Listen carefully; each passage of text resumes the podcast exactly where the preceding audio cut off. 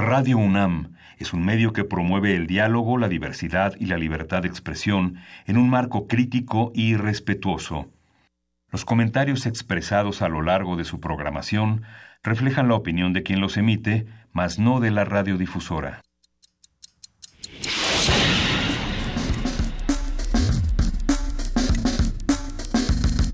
Primer movimiento. El mundo desde la universidad.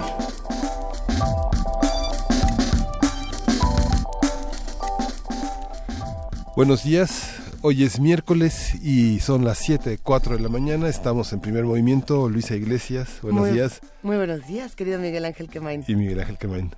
Hoy es jueves, hoy es jueves. Pues qué dijimos y cómo era. Es que el miércoles, es que el miércoles no ha terminado realmente con estas inundaciones. Nuestra productora Frida nos dice que es jueves, pero yo que es miércoles de madrugada todavía. Sí. Qué cosa, Miguel Ángel. Esta, esta cuestión de la inundación comentaba con Luisa fuera del aire que tengo, eh, tengo no sé, conozco el, el oriente de las ciudades de por lo menos desde 1980 y no sé de qué está hecha las personas que tienen una fuerza espiritual tan grande como para soportar las pérdidas constantes de su patrimonio, de sus bienes, colchones, este, sillones, mesas, aparatos eléctricos. ¿Habrá alguna manera de que se genere desde el orden del trabajo social, del desarrollo social, una protección para todas estas personas que frente a la frente a las tragedias de las inundaciones pierden su patrimonio todos los años que eh, tardan en pagar una sala, en pagar una, una, una cama, este, un refrigerador, todos los todos los enseres domésticos que nuevamente como Sísifo empezar siempre empujando la piedra, ¿no?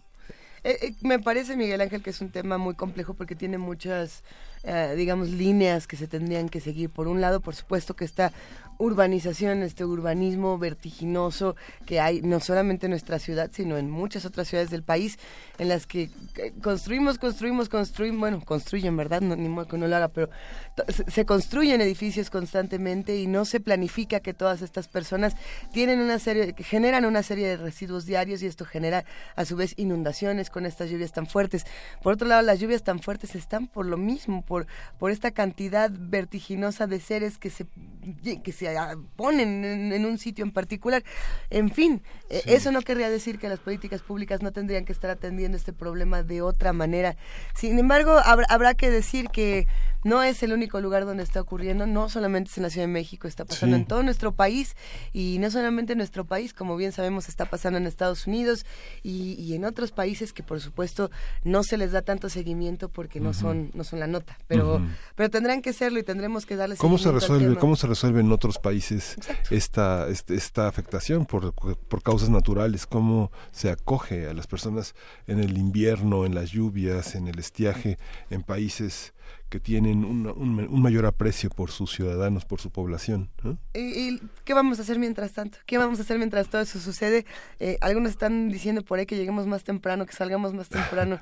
Yo salí como eh, media hora antes y llegué como media hora después, pero pero si podemos hacer este esfuerzo de manejar con precaución, de verdad de tratar de, hacer el uno y uno que tanto se nos repite, por lo menos en viaducto, no sé quién se atoró en viaducto. Quería jefa de información, Juan Inés. De Yo me atoré en viaducto. ¿Tú también te atoraste en viaducto? Muy bien, buenos días. Pues pensando justamente ahora que decías de los ciudadanos, Miguel Ángel, lo inhóspita y lo lo cruel que es esta ciudad con con los peatones, ¿no? sobre todo, y, y eso queda... Eso la poca infraestructura para La poca infraestructura y la, la crueldad que existe muchas veces y la falta de consideración que existe muchas veces entre, entre automovilistas e, y, y peatones, ¿no? Y esto tiene que ver también con una serie de políticas públicas que han privilegiado eh, al automóvil, como lo ha dicho aquí Mireya Imas, como lo han dicho muchos, que han privilegiado al automóvil por encima de cualquier otra forma de transporte. Y entonces, claro, la ciudad durante las lluvias se convierte en un lugar espeluznante para los peatones, donde donde de trasladarse de un lugar a otro es una, una tarea realmente dolorosa. Y no, y no decimos que no se hacen esfuerzos para los transportes públicos, para los peatones, pero no, son suficientes. no los que se tendrían que hacer ni remotamente. no cómo se tendrían que hacer. Eh, está este nuevo camión, bueno, que ya, ni, ya, no, ya no es tan nuevo, ¿no? El que pasa por el segundo piso y llega hasta Santa Fe, o, toma toda la vía del segundo piso del periférico desde la parte, digamos, eh, que se cobra, que todavía se cobra hasta la parte gratuita, eh, que por supuesto esta mañana venía mm, completamente sobrecargado, no había manera de llevarse a todas las personas que estaban ahí. Habrá que replantear cómo estamos viviendo en nuestra ciudad y en otras ciudades. Sí. Fíjate que fíjate que me llamó la atención, hay un nuevo hay un nuevo equipo desde hace ya varias semanas en el en el Universal y parte del trabajo periodístico se ha reflejado ahora en una entrevista que se publica en la primera plana del Universal. La de Enrique Peña Nieto. Enrique Peña Insiste el presidente en que la corrupción es una, una cuestión cultural. Y es quedamos muchísima lata con lo de la corrupción. Ya. Sí. Bueno, señor. Pero es que es, es, que es increíble. Digamos, tiene la libertad de estar frente a un periodista. Sabemos cómo son las, las, las entrevistas que se organizan desde la presidencia de la República, pero este, toda la insistencia de una manera coloquial en que la reforma educativa es el gran logro de, la, de las reformas estructural es el mayor logro. Y otra que es el que el gobierno está rebasado por el por narcotráfico y por la narcoviolencia, ¿no? Ah, mira. Es algo... Eso es nuevo, pues ¿no? Que entregue las llaves y el sueldo y, ya se vaya, ¿no? Por ahí también hay un fragmento interesante. Eh, la, tienes abierta aquí en tu... En tu a ver, Vamos a buscar este momento donde le preguntan a Enrique Peña Nieto cómo quisiera que fuera el candidato. ah, bueno, dice que honesto, ¿no? Honesto y que conozca bien la situación del país. Que tenga una visión clara y de futuro. Supongo que como él se habrá dado cuenta de los errores se aprende y entonces como él no tiene ninguna de estas características, pues está esperando que el que sigue las tenga. Ay, ojalá. Ojalá, ¿verdad? Bueno, pues a ver qué pasa. Eh, mientras todo esto sucede, vámonos a lo que tenemos el día de hoy. Tenemos muchas discusiones en este programa, una curaduría musical interesante. Va a estar, va a estar bueno. Muy bueno, muy, muy ah, este, apretado y con muchos temas que seguimos todos los... Muy polémico también. Hijo. Vamos a tener a Alfredo Ávila, eh, es un colaborador habitual de Primer Movimiento, él es investigador del Instituto de Investigaciones Históricas de la UNAM, y vamos a ver cuáles son los pecados originales de la nación mexicana, las figuras, los momentos de incomodidad que hemos que hemos atravesado. La verdad es que estaba muy risueña la noche de ayer porque vi un tuit de Alfredo Ávila que decía que iba a estar en la cabina de primer movimiento mañana a las 7, que por lo menos lo escuchara todos los que lo conocen porque si no, no valía la pena la desvela, la desmañana. Nosotros ya aquí estamos. Sí, ya estamos. Este, no dijo que venía con snorkel y visor y traje de neopreno. Yo creo que viene buceando. Sí, ¿verdad? Nos va a contar un poco también de la historia de todos los canales del país. A ver, ¿qué más tenemos por acá? Nota del día. Cifras de ingreso e inflación según INEGI Coneval. Esta nota es interesante y nos la trae el economista Francisco Rodríguez, miembro del Consejo Editorial del Observatorio Económico de la Universidad Metropolitana Unidad Azcapotzalco. Vamos a tener toda la poesía necesaria en la voz de Juana Inés de esa. ¿Ya estás lista, Juana Inés? Uf. Lo tienes más que preparado. ¿Naciste lista para un reto como este? Por supuesto. Yo digo que hoy sí tendría que haber poemas de agua. Pero es que cuando llueve mucho recurrimos a los poemas de agua, no lo sé. ¿O de qué? ¿Las canciones para cantar en las barcas, quieres? Pues sí, a mí me gusta. Son, de las canciones son de Gorostiza. De Gorostiza, sí. Son muy buenas, ¿cómo no? Mm. Y además había un libro ilustrado, ¿no? De las canciones para cantar en las barcas para niños. Debe ser. Sí. No me equivoco, a ver si lo buscamos. Mesa del día de hoy, Venezuela, tema polémico. Evitar o propiciar una explosión. Cuatro relatos sobre una coyuntura que definirá el destino de una generación latinoamericana.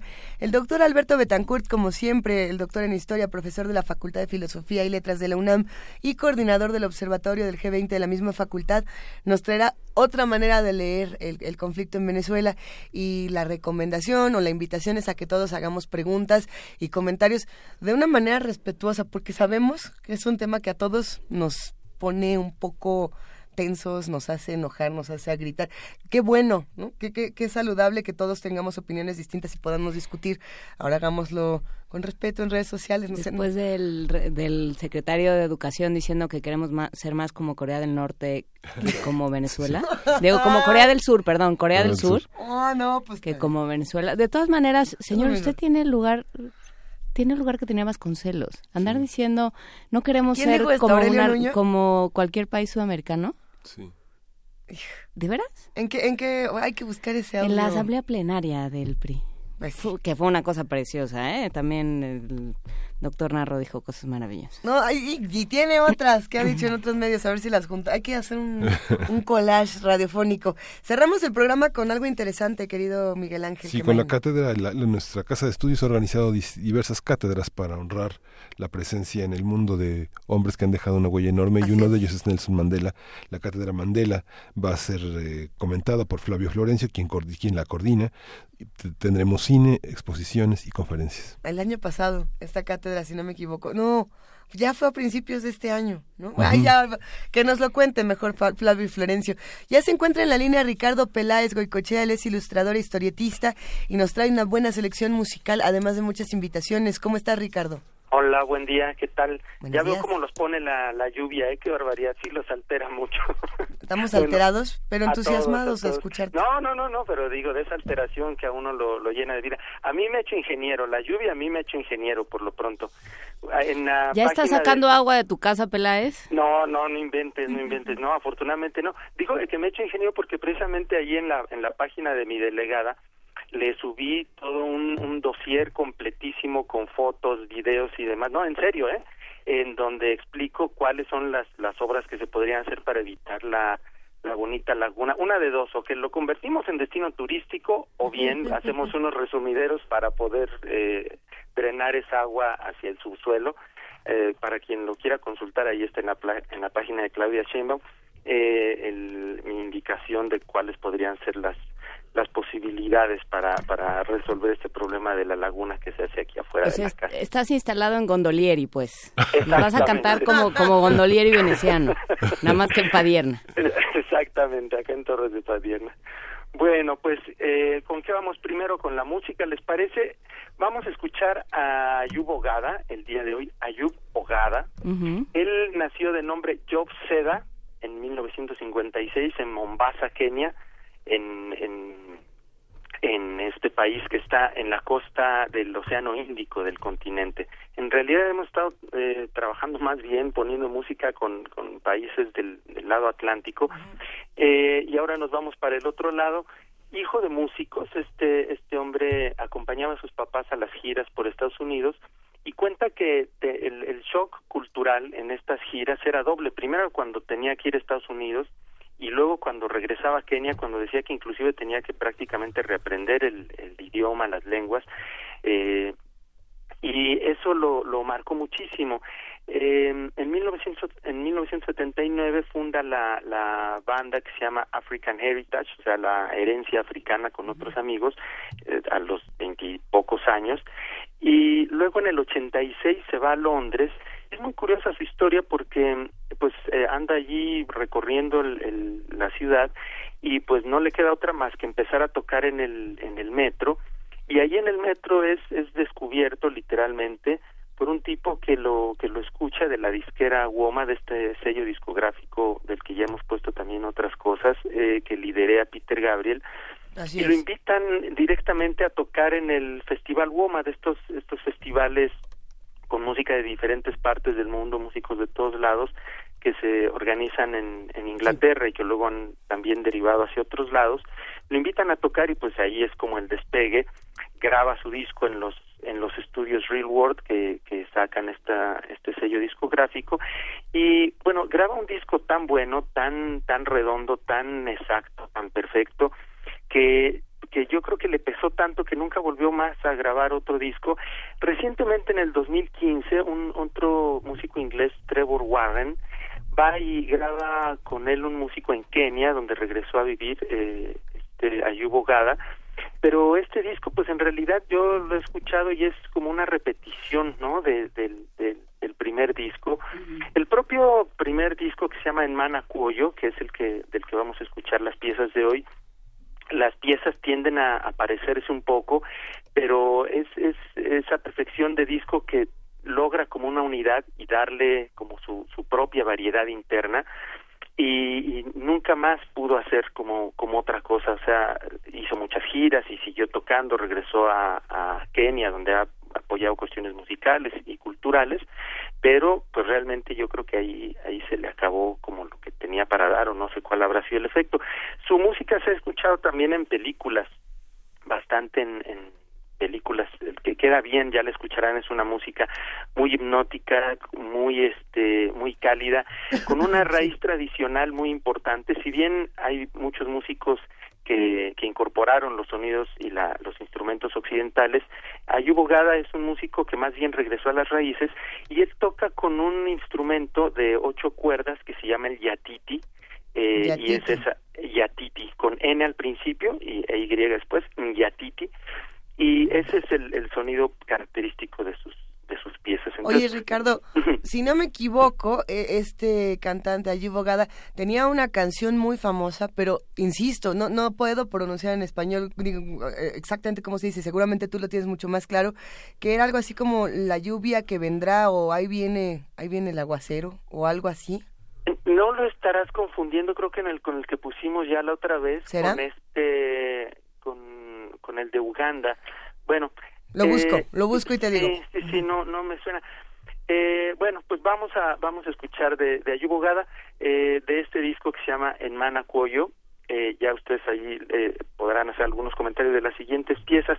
Esta esta primera pieza que vamos a escuchar, que es la que le da de hecho el título al nombre, es más bien como una como una metáfora de cómo cuando comes la, las semillas muy rápido, en realidad te comes también la, la arena, ¿no? Eso es lo que lo que plantea esta canción, que comer muy rápido hace que no no comas solo lo que tienes que comer, sino comer eh, también eh, lo que no tienes que comer, digamos, ¿no?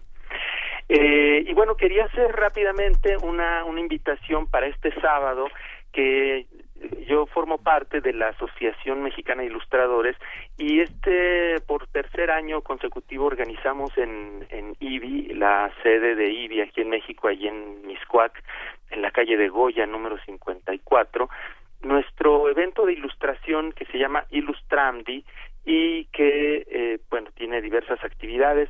Ahí en particular invito especialmente a una charla que voy a estar moderando yo con otros colegas ilustradores dirigida específicamente para los jóvenes y estudiantes o recién egresados de la de la carrera de diseño de carreras afines que se interesen por la cuestión de la ilustración y en donde vamos a estar charlando con la experiencia de estos de estos eh, amigos amigas ilustradores de cuáles son las perspectivas para el, en el campo laboral para los jóvenes ilustradores, eh, pues todo lo que siempre quisieron saber y no no se atrevieron a preguntar o nadie se ha comido a enseñarles ahí en la escuela. Y va a haber una entrega de premios que, que hacemos todos los años los ilustradores de la asociación otras charlas también, actividades infantiles, una exposición de homenaje a Claudia de Teresa, con trabajo de ella, la, la ilustradora que falleció este año, en fin, diversas actividades, están todos cordialmente invitados, ahí pasamos la información para que la, la divulguen en sus redes. Y también la tengo yo en la página de, de Facebook personal, la de Ricardo Pérez Goicochea, donde también me pueden encontrar. Y mañana, viernes, empiezo yo un taller también de narrativa gráfica, introducción a la narrativa gráfica en Coyoacán, en un lugar muy lindo que se llama Codicem, ahí en pleno centro de, Coyoacán. Ahí la información también la, la comparto. Pues muy bien, muchísimas gracias Ricardo Peláez por todas las invitaciones, tanto al taller de narrativa gráfica, a todas las, las actividades en eh, de la Asociación de Ilustradores y bueno, pues escuchemos música africana también para empezar esta mañana con otro talante. De Kenia, muy bien, vámonos con Ayubo Gada. Un abrazo para todos. Que te vaya muy bien y este te vamos mandando la góndola para que empieces. Muy bien, perfecto. Un abrazo. Abrazo.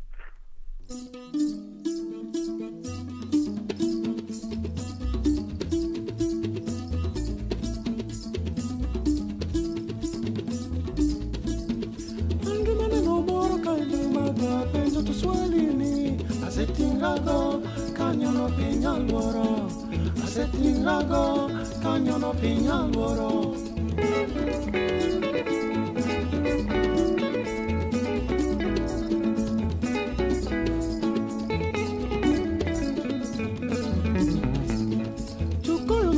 ne nyithindo to ka joko gwa thuny kuoyo aeto gik ma ji wacho kuomi gin adiera ai to gik ma ji wacho kuomi gin adieri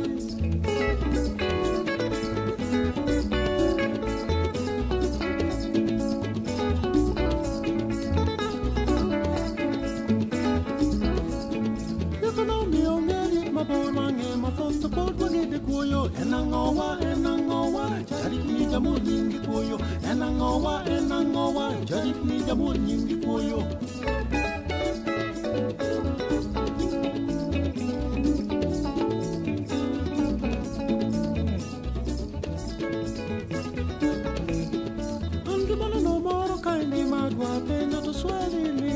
Asetin rago, cañón o tiñal boro,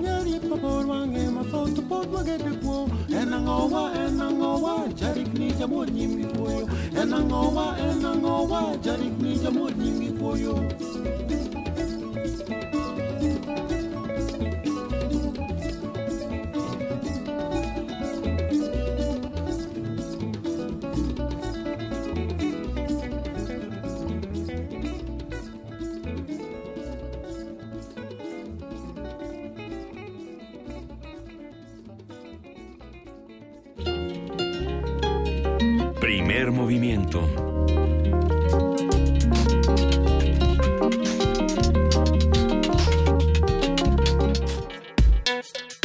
Jueves de autoayuda. Injusticia y opresión han sido constantes en la historia mexicana, que ha sido determinada por políticas erradas de los múltiples gobiernos y por ideas fundacionales que han llevado a la población a desarrollar persistentes actitudes negativas como el racismo o la discriminación. Precisamente uno de los ejemplos más evidentes y que siguen vigentes en el caso de la discriminación, bueno, es el caso de la discriminación que viven las comunidades indígenas, a cuyos orígenes se les ha tratado de negar desde la época colonial. Hoy vamos a conversar sobre estos pecados originales de la nación mexicana y la forma en que hemos crecido y peleado con ellos. Está ya con nosotros Alfredo Ávila, investigador del Instituto de Investigaciones Históricas de la UNAM y presidente del Comité Mexicano de Ciencias Históricas. Buenos días, Alfredo. Ávila. Miguel Ángel, buenos días. Buenos días, chicas. Qué gusto escucharte, como siempre, Alfredo. ¿Cuáles son los pecados originales de nuestro país? Pues mira, cuando ¿Qué tema? Cuando recibí la invitación para hablar de, de, pecados aquí en primer movimiento me imaginaba algo más divertido. Este, sí, los pecados deberían ser más, más divertidos. Estos eh, no lo son, no nos vamos a nos no, vamos no, a horrorizar no, qué son. va a pasar en de, esta de hecho, de hecho a mí me gustaría pedir a la gente de, eh, que escucha y que está haciendo comunidad en redes sociales que, que proponga otro nombre, porque además a mí pecado me parece muy cristiano y le tengo cierto cierto cierta tirria al, al no sabemos al, que A la palabra, tirria a los Sí, santos sí, y a los pecados pero esta idea salió un poco de una conversación que se ha dado eh, entre los académicos estadounidenses eh, a raíz de todo lo que ha sucedido en Charlottesville y de todos estos Sí. problemas de la supremacía blanca, sí, ¿no? Las declaraciones de Trump, las, la cantidad de problemas que siguen teniendo a raíz de... eh, de, pro- de su enorme problema de racismo que siguen sin resolver y entonces hablaban mucho del pecado original de Estados Unidos, de la esclavitud y el racismo como el pecado original de Estados Unidos. Eh, aquel con el que nació y que y del que se ha tratado de de, que, el, que ha tratado de expiar y que no lo ha conseguido. Y un poco yo pensaba, bueno, ¿eso cómo se traslada a la discusión nacional? ¿Cuáles son aquellas cosas con las que nacimos como nación y de las que no nos hemos podido liberar? ¿no? Y en ese sentido creo que, eh, más allá del nombre que le queramos poner, eh, Alfredo, y Luisa y Miguel Ángel, más allá del nombre que le queramos poner, creo que hay una serie de males endémicos, ¿no? De males congénitos que tenemos ahí y que, y que no hemos podido resolver, ¿no? Eh, como la discriminación y el racismo, por ejemplo. Como la discriminación, el racismo, hablábamos, eh, Alfredo, digo, no sé, más bien tú, tú dinos como qué pensaste, pero hablábamos también de ciertas cosas de corrupción, de... Eh, de no todos somos iguales, ¿no? que eso es una parte de discriminación, todas estas cosas. Eh, incluso hay algunos, algunos de estos elementos que, que socialmente son vistos como aceptables y eso es algo que, que, también me parece preocupante pero eh, después eh, hablaremos de ello eh, para, para empezar con el tema de la discriminación y del, y del racismo. De momento solo adelanto temas como los privilegios por ejemplo que es algo muy persistente en nuestra cultura política es algo muy persistente y que pero no pero no solo es que sea un, un pecado que, que si lo planteamos así eh, directo, a todos nos parece algo que, debemos desechar, pero, pero también todos andamos en la búsqueda de privilegios. Entonces, e, e, ese, tipo de, ese tipo de contradicciones son las que me parecen más interesantes. Y creo que con el racismo me, me, quedé pensando con, con, con, sobre este tema y la discriminación. También hay ciertas contradicciones y también hay ciertas tensiones. el, eh, el, racismo no, no es solamente un eh, desprecio por eh, grupos de personas a los que consideramos diferentes. Y, y, para empezar hay que, hay que recordar, esto es algo ya muy visto, pero, pero creo que debemos recordarlo constantemente, eh, las razas son construcciones sociales e históricas. Es decir, naturalmente no existe algo así como, como raza. Y alguien podría decirme, oye, pero tú eres más moreno y este tú eres más güero. Sí, no importa. Pero no eh, eh, no son todos razas. Somos la misma raza. Exacto. Las razas son construcciones sociales. Son construcciones sociales. Y eh, entonces, bueno, este, este punto hay, que, hay que estarlo recordando. Y lo que tenemos para el caso, para el caso mexicano, sin duda, es que tenemos una trágica manera de ver a los grupos originarios del país como diferentes, como lo que no queremos ser. Y este, eh, este es como el, el, aspecto más, más interesante porque eh, después de la independencia, sobre todo después de la independencia de México, siempre se recurre a los grupos originarios como fundamento de lo que es el país, pero al mismo tiempo como lo que no quiere ser el país. Me parece que esa es la contradicción, la contradicción base. Y, eh, y como decía hace rato, bueno, el, el, el, racismo implica entonces un rechazo a lo que es diferente, el racismo implica segregación, por ejemplo, este, sacar a los que son distintos o reducirlos en, en guetos, reducirlos en comunidades, aislarlos. Desde este punto de vista y pensando en Estados Unidos otra vez, eh, el, el, racismo se manifiesta, por supuesto, con la población de origen africano, pero también con las que ellos llaman naciones originarias eh, eh, en Estados Unidos que terminan siendo, siendo reducidas. En el caso mexicano, eh, habría que distinguir entonces lo que sucede en la época colonial de lo que sucede en el periodo independiente. Después de la gran disputa que hay a comienzos del siglo XVI entre eh, algunos teólogos que sostenían que los habitantes del Nuevo Mundo ni siquiera tenían alma y por lo tanto eh, no podían ser evangelizados, no podían ser cristianizados y tradúzcase eso también no podían ser civilizados, con lo cual esto facilitaría las cosas para tener una mano de obra a la que no, no, no tendrías ningún respeto, porque si no son humanos no tienen derechos. Entonces, eh, tenemos esa, eh, esa posición y luego tenemos la posición opuesta que considera que sí tienen alma, que son racionales y que por lo tanto aquellos pueblos que se encontraron eh, en finales del 15 y comienzos del 16 pueden ser civilizados, pueden ser incorporados.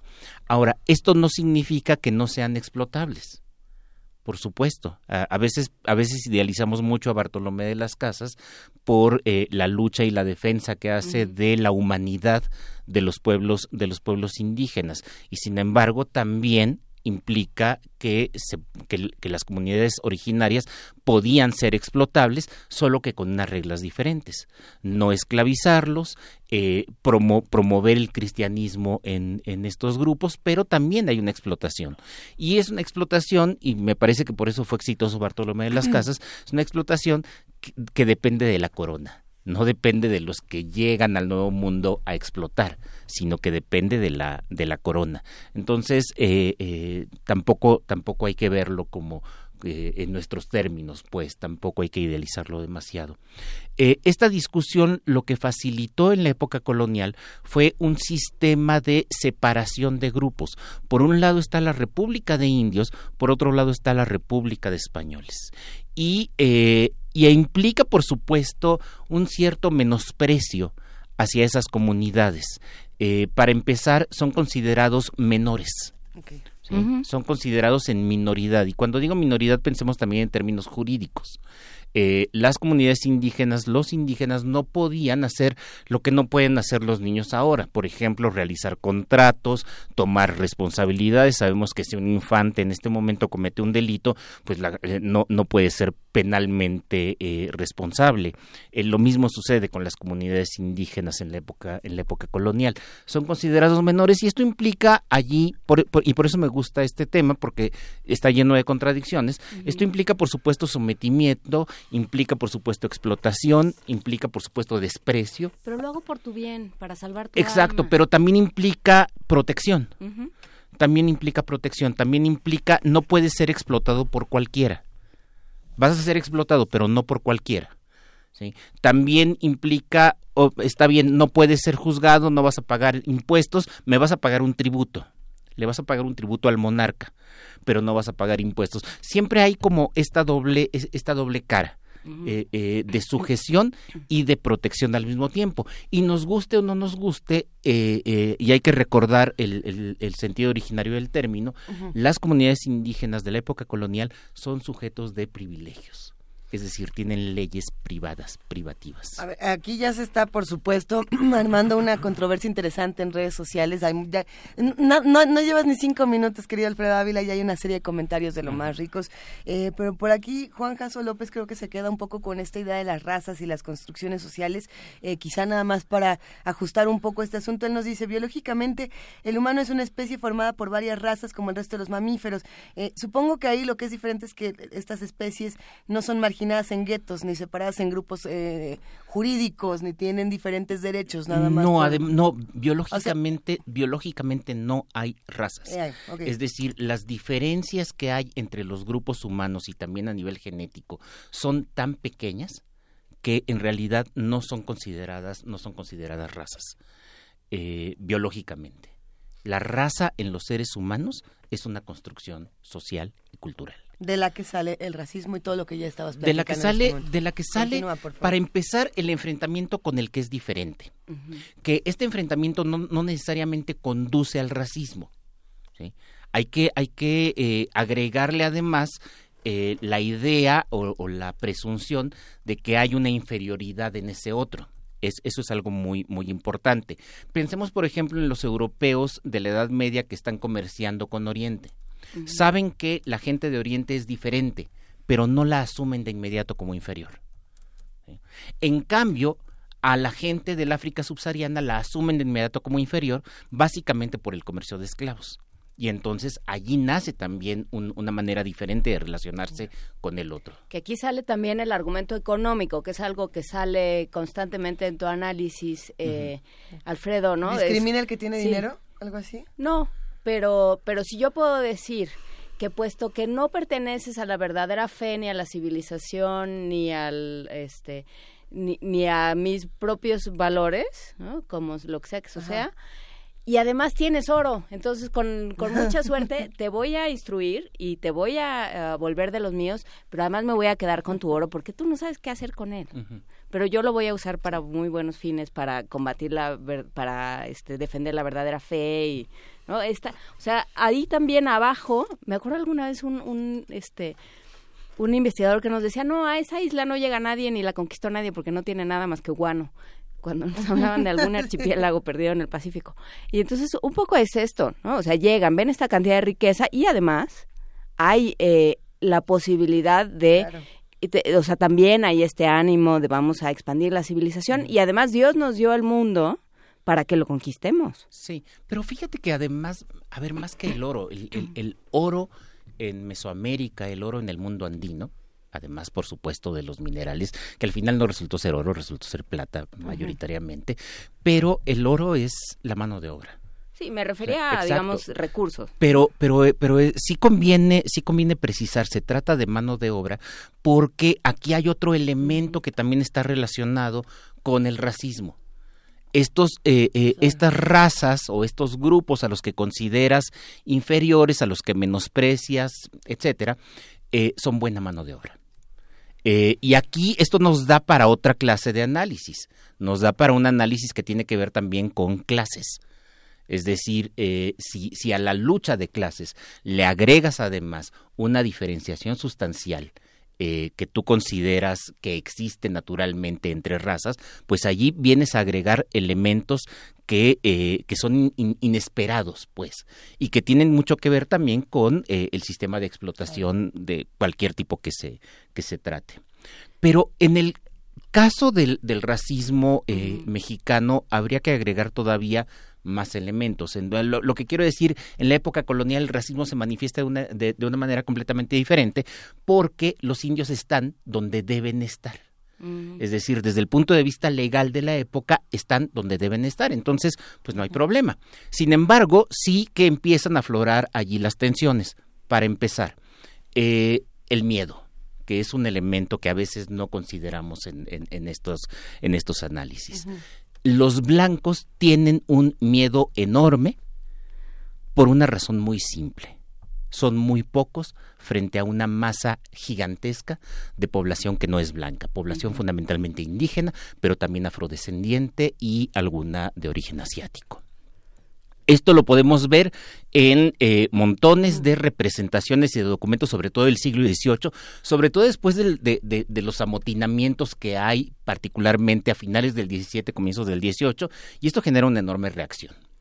Y eh, somos muy pocos, entonces necesitamos fortalecer el sistema de privilegios. Y es por eso que en el siglo XVIII de pronto se establecen algunas reglas pragmáticas como para evitar matrimonios interraciales el matrimonio interracial era bastante frecuente. Bueno, siguió siendo bastante frecuente, pero en el siglo XVIII se empiezan a poner estas normas para evitarlos porque hay un enorme miedo también a, eh, a perder los privilegios. A perder los privilegios, pero también un miedo social. Estás, eh, estás defendiendo algunos privilegios económicos en, eh, sobre una masa de población que es diferente y que no tiene esos privilegios. Ese es un, ese es un elemento. Luego, otro, la hipocresía que también es, que también es bien importante. Eh, pensemos en Francisco Javier Clavijero y su historia antigua de México. Maravillosos pueblos originarios, qué bonitos, construyeron una civilización eh, comparable con las civilizaciones eh, clásicas europeas, con Grecia, con Roma, pero qué bueno que llegaron los españoles y acabaron con estos y además los volvieron miserables. Y, eso está en Clavijero. Eso está en, la historia antigua de México. Entonces, aquí nace otro elemento característico de, de ese indigenismo mexicano. Qué bonito es el indio clásico, pero no, no me gustaría, no, no, no quiero a los que están aquí eh, en este momento, ¿no? El bueno es el clásico y el que está en este momento no. Y este es un elemento que va a funcionar a lo largo del siglo, del siglo XIX. Por un lado, esta recuperación. El 20 y el 21. Sí, pero, pero con una, con una diferencia que, que voy a, que voy a señalar eh, más adelante. Hablo de hipocresía. Hablo de hipocresía y como decía Judith Sklar en, un libro maravilloso de 1984 que se llama Vicios Ordinarios, y a lo mejor vicios es la palabra que andaba yo mm. buscando en vez de pecados, eh, la hipocresía también tiene una cierta utilidad, particularmente en sociedades democráticas plurales. eh, si, si andamos por la calle diciéndole a la gente todo lo que pensamos de la gente, pues eh, la verdad es que nos va a ir muy mal. Este, y todos lo sabemos porque todos vivimos en esta en esta ciudad en esta ciudad espantosa y si, si al salir y se nos atraviesa alguien le, le, decimos lo que pensamos de él pues nos puede ir muy mal. Entonces la hipocresía es un vicio pero también es un vicio que tiene ciertas virtudes a la hora de la convivencia social. Y eso es algo que funcionó en México durante mucho tiempo. Eh, el siglo XIX, por ejemplo, es un siglo que lo que busca es desindianizar a los, a los mexicanos tienen que dejar de ser indios para ser mexicanos. Y ser mexicanos en realidad es ser españoles de, estas tierras, ¿no? Y como franceses también de pasadita. Y un poco como franceses, sí, todo lo que implica civilización para el siglo, para el siglo XIX. Y entonces hay que enseñarles a hablar español, hay que sacarlos de esas comunidades y particularmente en términos económicos, hay que quitarles esas tierras comunitarias para que se vuelvan propietarios privados. Fíjense cómo no soy malo no es que quiera quitarle las tierras a los indígenas. Quiero que se vuelvan propietarios de sus tierras. Claro, si luego no saben qué hacer con ellas y me las venden, pues este, mejor, ¿no? Pero, pero son individuos libres que deciden si las venden o no las venden, algo que no podían hacer en la época colonial. Eh, este discurso va a tener un paréntesis, un paréntesis terrible, sobre todo a finales del siglo XIX, a finales del porfiriato más bien, y eh, comienzos del periodo posterior a la revolución, al estallido de la revolución mexicana, que es un periodo eh, de pleno racismo, es decir, allí sí hay un momento en el que eh, algunos políticos, algunos académicos, algunos científicos dicen olvidémonos de estas cosas de, incorporar a las comunidades indígenas a la nación mexicana y vamos a reconocer que son una, raza inferior. Y es esta época horrible de, eh, de asumir, por ejemplo, características raciales para explicar los delitos. La frenología.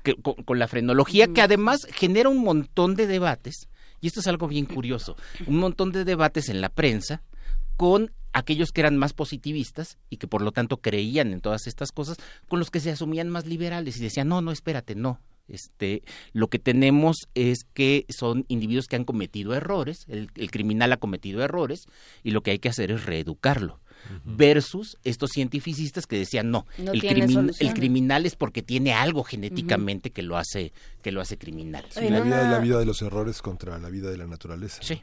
Y aquí hay una parte, perdón, Luisa, que, te, interrumpo, sí. No te atrapallo, te interrumpo.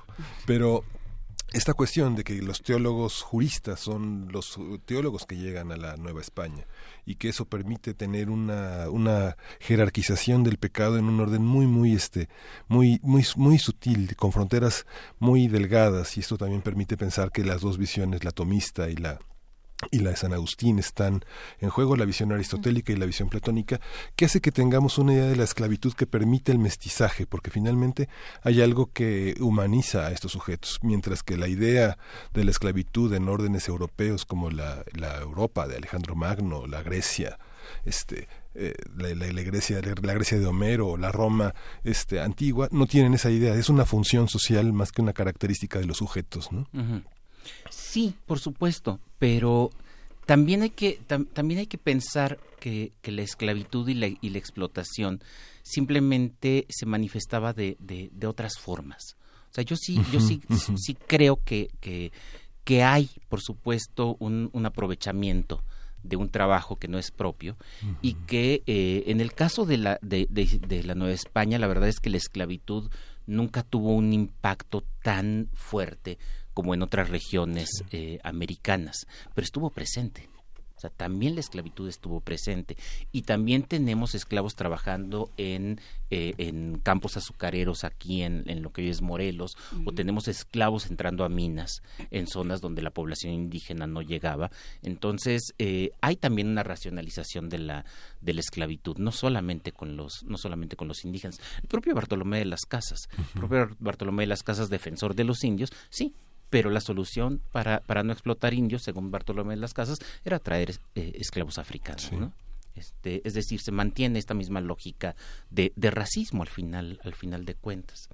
Eh, pero, pero bueno, a lo que yo quería ir con, con, con el, el relato que, estaba armando es que efectivamente tenemos ahí este paréntesis terrible de finales del XIX y de comienzos del, del siglo XX, pero que nunca fue exitoso realmente. Y esto lo podemos ver, por ejemplo, en términos legales. En términos legales, aquellos individuos que en la revista Positiva, por ejemplo, decían sí, no, este, es que en realidad las razas son las que explican eh, eh, la violencia o la criminalidad, pero estos mismos individuos son diputados. Y como diputados nunca ni siquiera se les ocurrió impulsar leyes que fueran en ese sentido. Como que, como que sí hubo un, un mantenimiento de las propuestas más liberales eh, eh, incluso durante todo, durante todo el porfiriato y durante alguna parte del siglo XX, dejando todas estas otras especulaciones a la academia, por ejemplo, y de aquí el surgimiento de algunas instituciones, y esto es bien paradójico, el surgimiento de algunas instituciones que hoy consideramos instituciones fundamentales en, México, Instituto Nacional Indigenista, Instituto Nacional de Antropología e Historia y cosas, eh, cosas como estas. en realidad, lo que terminó triunfando en México fue la hipocresía dentro, de, dentro de este debate. Y esa hipocresía se eh, materializó con un discurso de mestizaje. O sea, ya, ya mi, objetivo no es quitarle lo indio al indio para volverlo español europeo en estas tierras, sino que mi objetivo es mezclar a los, a los dos. Al final de cuentas también le estás quitando lo, lo, indígena al indígena, ¿no? Al, al, buscar que sea, que sea un mestizo. Al final el discurso del mestizaje también es una especie de engaño. Este, y esto es algo que Federico Navarrete, por ejemplo, ha visto muy, muy bien. El discurso del mestizaje termina negando la pluralidad y termina negando las, las diferencias. Pero esto es muy explicable en el México de la, de la Revolución Mexicana y el nacionalismo revolucionario. Y también tiene una, una parte positiva este, eh, allí como, como Esclar ve en la hipocresía también algún elemento positivo, también el mestizaje lo tiene. Es verdad, niega las diferencias, pero sin duda contribuyó a atenuar algunos de los rasgos más, eh, eh, más desgarradores del, del racismo que lo podemos comparar con, con, otros países de América Latina. Es decir, aquellos países de América Latina en donde el discurso del mestizaje no funcionó o nunca fue implementado, y desaparecieron. Exacto, y los comparamos con, con, México, pues la verdad es que eh, es diametralmente, eh, o sea, la, distancia es enorme. Cuando vemos, por ejemplo, Centroamérica, en Centroamérica, él, que, no triunfa un discurso del mestizaje, como, como sí en México, pues eh, la diferencia de clase la, es, con la población indígena es mucho más marcada que en, en México, ¿no? Sí, son los otros. Son los otros, completamente los otros. Y lo podemos ver también en los que están arriba. O sea, es que es increíble el caso centroamericano. Ustedes vean los apellidos de los gobernantes centroamericanos en este momento y son los apellidos de los propietarios de tierras del siglo XVII. Es que eso es lo que, porque eso es lo que ha estado eh, brotando en, rey, en, en Reyes, brotando en redes sociales, que es eh, pero son las es lo mismo que nos está pasando ahorita, pero es lo mismo que estamos viviendo ahorita, pero es que sigue pasando lo mismo, sigue pasando lo mismo. O sea, seguimos funcionando con estos mismos discursos y con estas mismas estructuras. Y creo que ahí em, el, el punto de la hipocresía es central eh, y creo que creo que das en el, en el clavo Alfredo porque porque es esta manera de disfrazarlo. Hemos ido hemos ido adaptando el discurso cambiando todo no en el en el gato pardo hemos cambiado todo para que nada cambie. Y entonces eh, hemos ido modificando el discurso y alterando el discurso eh, conforme avanzan los tiempos y conforme avanzan los paradigmas o cambian, se van modificando los paradigmas para poder decir, no, no, pero es que estamos muy bien. Lo que pasa es que no vamos es, es que ya somos mestizos, es que eh, ahora somos este somos eh, pluricultura, multiculturales, pero seguimos siendo los mismos en los mismos lugares. Interculturales. Interculturales. Sí, sí, sí, tiene razón. Pero también el disfraz cuenta. O sea, ese es mi punto. Si nos disfrazamos constantemente de algo, terminaremos siendo de alguna manera eso de lo que nos disfrazamos. Es decir, eh, eh, si, si, México durante, después de la Revolución Mexicana, en realidad es de Molina Enríquez, pero ya como política después de la Revolución Mexicana, eh, se ha asumido como un país mestizo, pues después de varias décadas de disfrazarse de mestizo, sí que se ha vuelto mestizo en, en, en, un, en un grado muy alto. Que por supuesto el mestizaje oculta que todavía hay montones de diferencias y montones de diferencias que, eh, que son muy importantes y que deberíamos asumir, es verdad pero también es cierto, si nos comparamos con otros países de América Latina, que el, disfraz del mestizaje tuvo un efecto, en cierto punto, también positivo. Sí. ¿Eh? Perdón, una, pequeña acotación. Cuando mencionamos pecado original, digamos, es una manera irónica, con humor, de mencionar esta cuestión que también en la antigua Grecia era como una cuestión del vicio, que termina derivando en un orden de la conciencia personal y que justamente la, la, la penetración del aspecto religioso ha parecido que el mandato, que el dogma, parezca una ética y que ese mandato del pecado, de la caridad y de todas las figuras que organizan el discurso de alguna manera piadoso de, de, todo, una, de todo un grupo social muy extendido, de, todo, de toda una enorme piel en la, en la, en la cultura mexicana, obedezca a esos, a esos patrones, que el, pecado, el vicio, este, todos son estas formas de ser que se alejan de esta forma ya este, democrática, que, que es la conciencia personal. Bueno, democrática desde el siglo XVIII, digamos, en la que uno es autor de los propios actos. Sí, por supuesto. Pero también esto lo podemos, lo podemos llevar a otros, a otros aspectos. Junto con el racismo hay otras clases de discriminación. Por ejemplo, eh, eh, el pobre. O sea, así, así de simple el pobre. Y hay maneras de discriminación. Y otra vez, eh, si empezamos en la época colonial, otra vez podemos asumir que en principio en los siglos XVI y XVII la pobreza no causa tanto problema porque los pobres están donde deben estar. Es decir, desde el punto de vista del ordenamiento colonial católico, como bien has mencionado, pues el pobre está donde, donde tiene que estar. Sirven para que yo me vaya al cielo. Y sirven para que me vaya al cielo. Ellos ya tienen el cielo ganado, además. Mira qué afortunados los pobres. ¿eh? por el, que funciona muy bien por el solo hecho de ser pobres van a terminar en el cielo, sí, salvo que no hay cielo. Pues, sí, salvo que, sí, salvo Pero que se mueren de cualquier en el siglo XVIII la cosa empieza a cambiar. Eh, y esto lo podemos ver, por ejemplo, con, eh, eh, con las ayudas a los pobres. Mientras que en el siglo XVI y XVII, como dice Juana Inés, ayudar al pobre me sirve porque me gana el cielo, es decir, lo hago por caridad cristiana y pobrecitos, literalmente. En el siglo XVIII surge la idea de que hay que ayudar al pobre, pero no para que yo me vaya al cielo, sino para que deje de ser pobre. Y nace una idea más utilitarista lo que tenemos que hacer con el pobre es ponerlo a trabajar. el pobre tiene que volverse útil para, eh, para el florecimiento de la cosa pública, de la comunidad, para que sea útil a todos. Y entonces aquí, aquí hay una trampa, porque eh, el pobre entonces es pobre, no porque Dios lo quiera, sino porque es flojo, sino porque no trabaja. Y fíjate cómo esto después se, se, se, va a empatar con el discurso liberal, ¿sí? que es un discurso más abiertamente capitalista. ¿sí? Eh, todos podemos llegar al sueño americano. Exacto. Pero, eh, y si ellos no llegan, es porque no, porque no quieren. Entonces, lo que hay que hacer, en el siglo XVIII todavía no se llega a ese extremo, pero sí hay que volver a estos pobres útiles.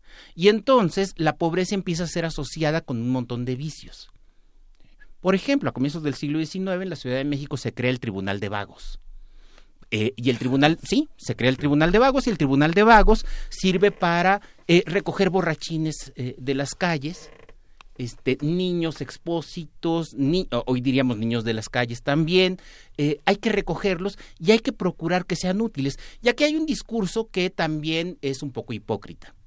Hay que educarlos, tenemos que educarlos. Y vean qué buenos somos porque estamos promoviendo la educación para todos. Sí, pero en realidad lo que quieres formar no son buenos ciudadanos, son buenos trabajadores.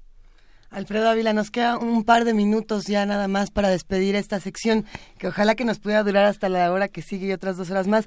Eh, pero por ahí, además de los muchísimos comentarios que hay en redes, Mabel Salinas nos está pidiendo textos, títulos que podamos conseguir. Por ahí ya mencionabas Vicios Originarios de Judith... Ordinarios. Eh, perdón, Vicios Ordinarios de Judith... Eh, Judith, Clark. Sí. ¿Qué otros? esa es muy para Estados Unidos. Eh, pensando en México, pero no sé si está traducido, eh, el, trabajo de Claudio Lomnitz. Eh, Claudio Lomnitz tiene por ahí un par de libros muy buenos. uno se llama Deep Mexico, Silent Mexico. México profundo, México silencioso. Sí, pero no sé si, si, si, hay versión en español. Y el otro se llama... Me parece que en Amazon sí. Pero, pero el otro sí está traducido, Salidas del laberinto. Y eh, Salidas del laberinto es Salidas del laberinto de la soledad.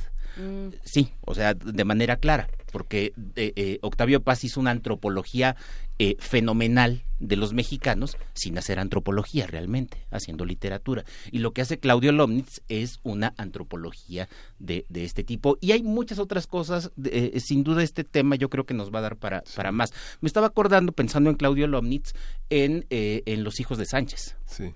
O sea, y, y en este otro México que tiene que ver con lo que estamos discutiendo. Es el México que somos, pero que no queremos ser. Y es el pobre y es el mestizo. O sea, porque los Sánchez no son, no son propiamente indígenas. La película Escuela de Vagabundos, que es una parodia. Bueno, está basada en, un, en otro argumento de un norteamericano que se llamaba Jebne, ¿no? Pero, pero bueno, es una escuela de vagabundos que contrasta muy fuerte con esta idea de la pobreza que heredamos de los siglos anteriores, ¿no? Pues ahí están nuestras herencias. Ojalá podamos eh, tener una segunda parte de esta conversación y, darle y darle más curso a estos temas, Alfredo Ávila, porque sí creo que nos quedan reflexiones por ahí, porque hay muchas cosas que se pueden explicar, como nos decían ayer eh, también Fausta Gantús y Alicia Salmerón, que se pueden explicar desde la historia o que se pueden entender mejor desde la historia. No inventamos nada, ¿no? Este, ahí está estos discursos construidos para justificar políticas, para justificar eh, expolios, para justificar eh, que nos quiten derechos, pues ahí están, ahí están desde el principio, ¿no? Sí. Pues bueno, gracias.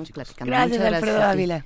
Quédense con nosotros, tenemos una pausa en esta primera hora de primer movimiento y vamos a seguir hablando de economía, de poesía eh, y de muchas otras cosas que van a despertar muchos comentarios. Volvemos. Primer movimiento. Hacemos comunidad.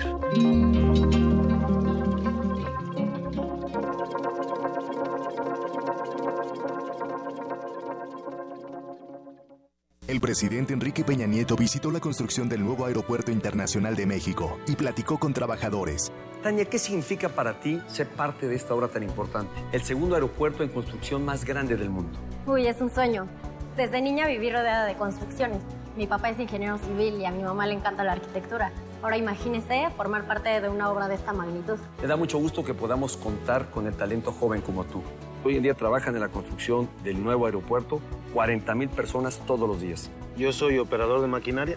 Nos ha beneficiado bastante, puesto que ha dado muchos empleos. Lo más importante, se estima que habrá aquí 450 mil personas trabajando diariamente. Estamos transformando a México con mejor infraestructura duplicando la capacidad de nuestros puertos marítimos, más carreteras, trenes modernos y la construcción de este nuevo aeropuerto, la gran puerta de México para el mundo. Porque lo bueno cuenta y queremos que siga contando. Quinto informe, Gobierno de la República. No se hace música para trascender. Es la impetuosa necesidad de escribir, de componer, convertir a la pluma en un viento que atraviese la carne. Radio UNAM te invita al estreno del documental Cantata de Perulla, relato de un viaje de La Habana a México. Dirección, Jesús Cornejo y Pablo Garibay. Un homenaje en vida al compositor y guitarrista Leo Brower. Sábado 2 de septiembre, 18 horas, Sala Julián Carrillo de Radio UNAM. Entrada libre. Ven y sé parte de esta conmemoración. Radio UNAM, Experiencia Sonora.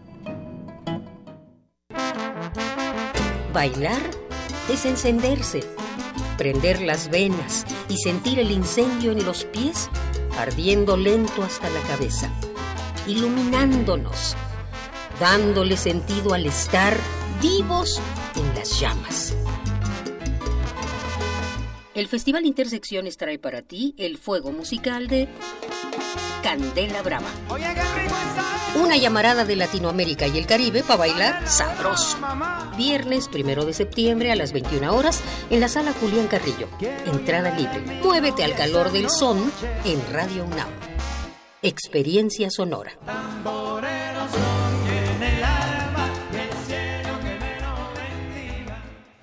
¿Eres de los que se la pasa posteando fotos en el Face burlándose de los políticos? ¿Dándole retweet a esas frases inteligentes de protesta? ¿Muestras tu inconformidad en redes sociales? ¿Haces memes quejándote del gobierno? En el Partido Humanista queremos decirte que eso no va a cambiar las cosas y que si quieres que este país cambie, tienes que ponerte a trabajar. Y el partido político es el mejor instrumento para cambiar las cosas. Y este es nuevo, no tiene vicios y tiene espacios para ti. Súmate, conócenos y pongámonos a trabajar. Partido Humanista Ciudad de México. La creencia dicta que cualquier conjuro o maldición ejecutado después del atardecer aumenta su fuerza conforme se acerca a la medianoche. Para aumentar su sonido, Carpe Noctem. Sintonízalo ahora los viernes a las 0 horas por el 96.1 de no es la mitad de la vida y es la mejor mitad. Radio 1.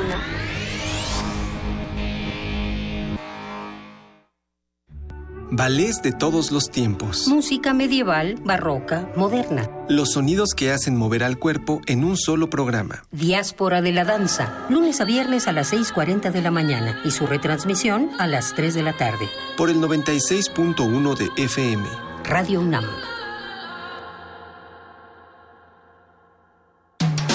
Búscanos en redes sociales, en Facebook como Primer Movimiento UNAM y en Twitter como P Movimiento o escríbenos un correo a primermovimientounam@gmail.com. Hagamos comunidad.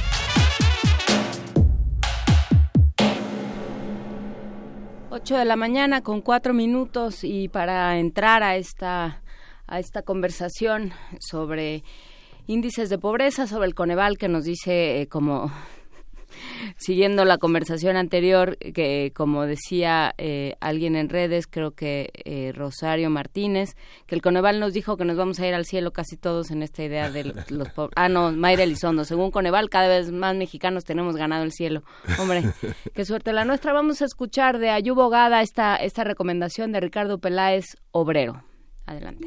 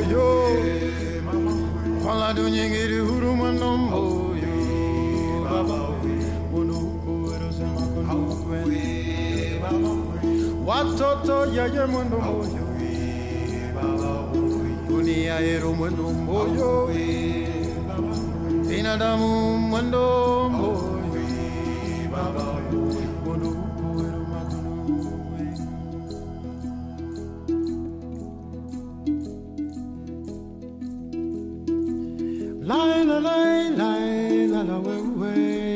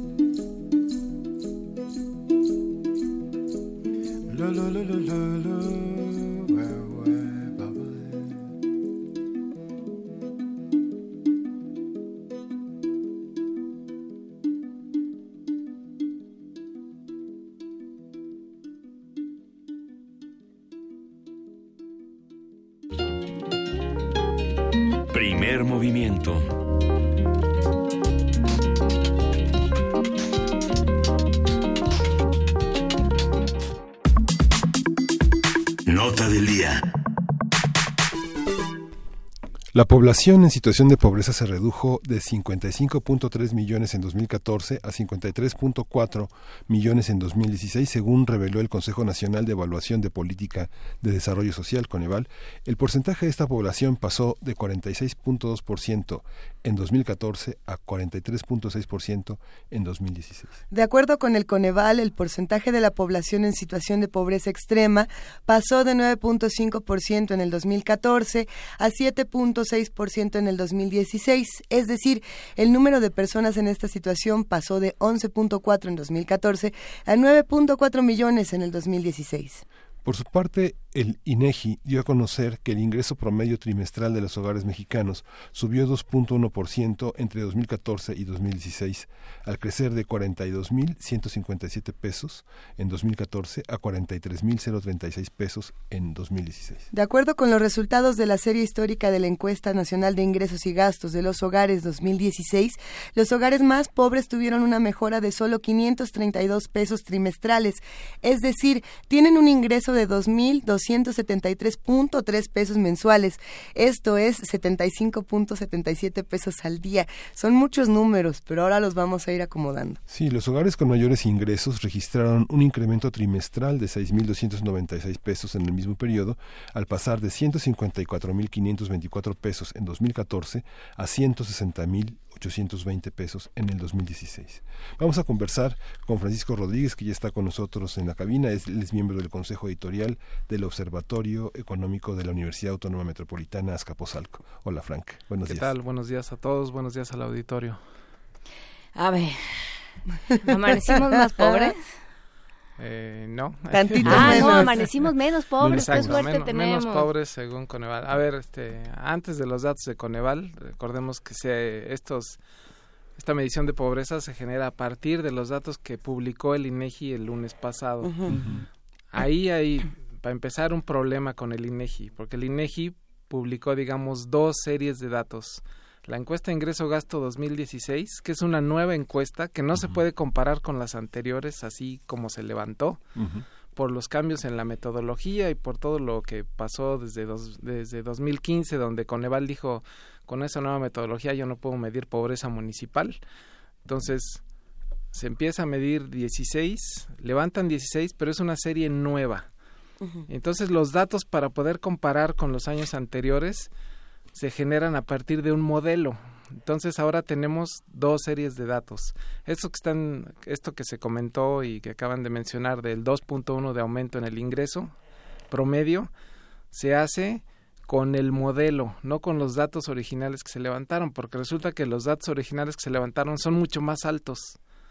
O sea, el ingreso que se está reportando a partir de 2016 es como 14% más alto y en el decil 1 es 30% más alto y en el decil 10 5% más alto. O sea, digamos, perdimos, ahí sí, este, igual que yo hablé la otra vez de la encuesta de las relaciones en los hogares, muy bien del INEGI, pues ahora estamos con un problema.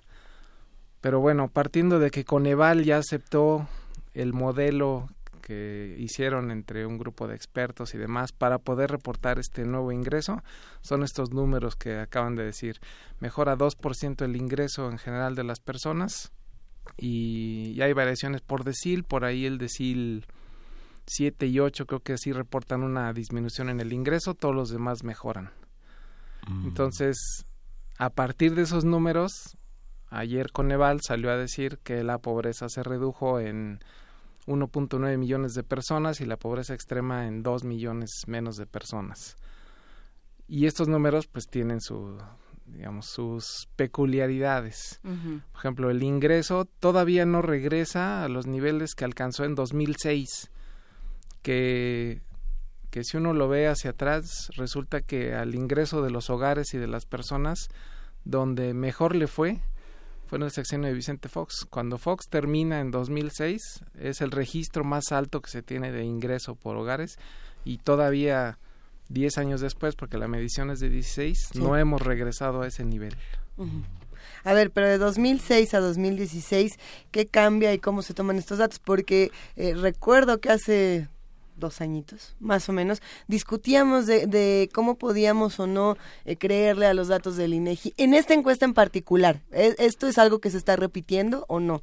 ¿Y, y, qué refleja? Porque si no, si se redujo la pobreza, eso no quiere decir que haya más empleos o más empleos formales o, en fin, cuéntanos un poco más de esto. Sí, sobre el levantamiento, estos datos de 2016 no son comparables con los anteriores porque el INEGI cambió la metodología. Ajá pero digamos, la cambió en una parte, yo creo que para bien, porque ahora en vez de levantar 26 mil encuestas, levantó 81 mil. Ok. Ahora hay cobertura nacional. Ese, antes ya se separaba en rural y urbano, en localidades de más de 2.500 habitantes y de menos de 2.500, pero ahora esa misma medida de separación de urbano-rural se puede tener por entidad federativa. Eso antes no se tenía por el tamaño del levantamiento. Entonces, en cuanto a eso, mejoró. ¿Dónde está la parte que es muy difícil modelar en que ya lo había dicho el presidente del INEGI hace dos años, cuando se levantó el módulo de 2015, que se capacitó a los encuestadores para que, que si detectaban cifras sospechosas, y esa palabra usó el doctor Santaella, pues insistieran más con las preguntas del ingreso. O sea, si la persona le reportaba un ingreso muy bajo y el encuestador veía que afuera había tres coches, pues ese ingreso como que no iba a cuadrar con lo que estaba reportando. Entonces tenía que ser como más insistente en la parte de los ingresos. Está mundialmente aceptado que la gente reporta menos ingreso del que recibe, pero ahí en casos extremos sí este se le indicó al encuestador que fuera más insistente. Entonces ese cambio en en la instrucción a los encuestadores y el cambio de levantar más hogares etcétera ya hace que hacia atrás no podamos comparar con los datos levantados. Por eso el INEGI está reportando los datos a partir de un modelo estadístico donde se supone que ajusta todas esas diferencias. Entonces ese 2% que están diciendo más de ingreso, pues está muy cuestionado. Ahora, con la inflación que pasó entre 16 y 14, sí tuvimos inflación muy baja. Inclusive la de 2015 fue de menos de 3% y los alimentos aumentaron 2%. Entonces, digamos, 2015 fue un buen año de inflación, 14 también, 16 también. Y entonces, la última medición de inflación de la primera quincena de agosto pues nos dice que la inflación es de 6.6 y la inflación de los alimentos es de 10.7%. O sea, si se, si se hiciera el mismo ejercicio de levantar la encuesta hoy, seguramente no habría reducción en la pobreza. Es más, yo creo que podría haber un aumento. O sea, resulta que la inflación es la variable que más mueve el número de pobres. cuando la, digo, de ahí también la importancia de controlar la inflación. O de ahorita está muy alta. O sea, si midiéramos ahora, tendríamos seguramente cifras negativas de pobreza. Este levantamiento se va a volver a hacer en 18.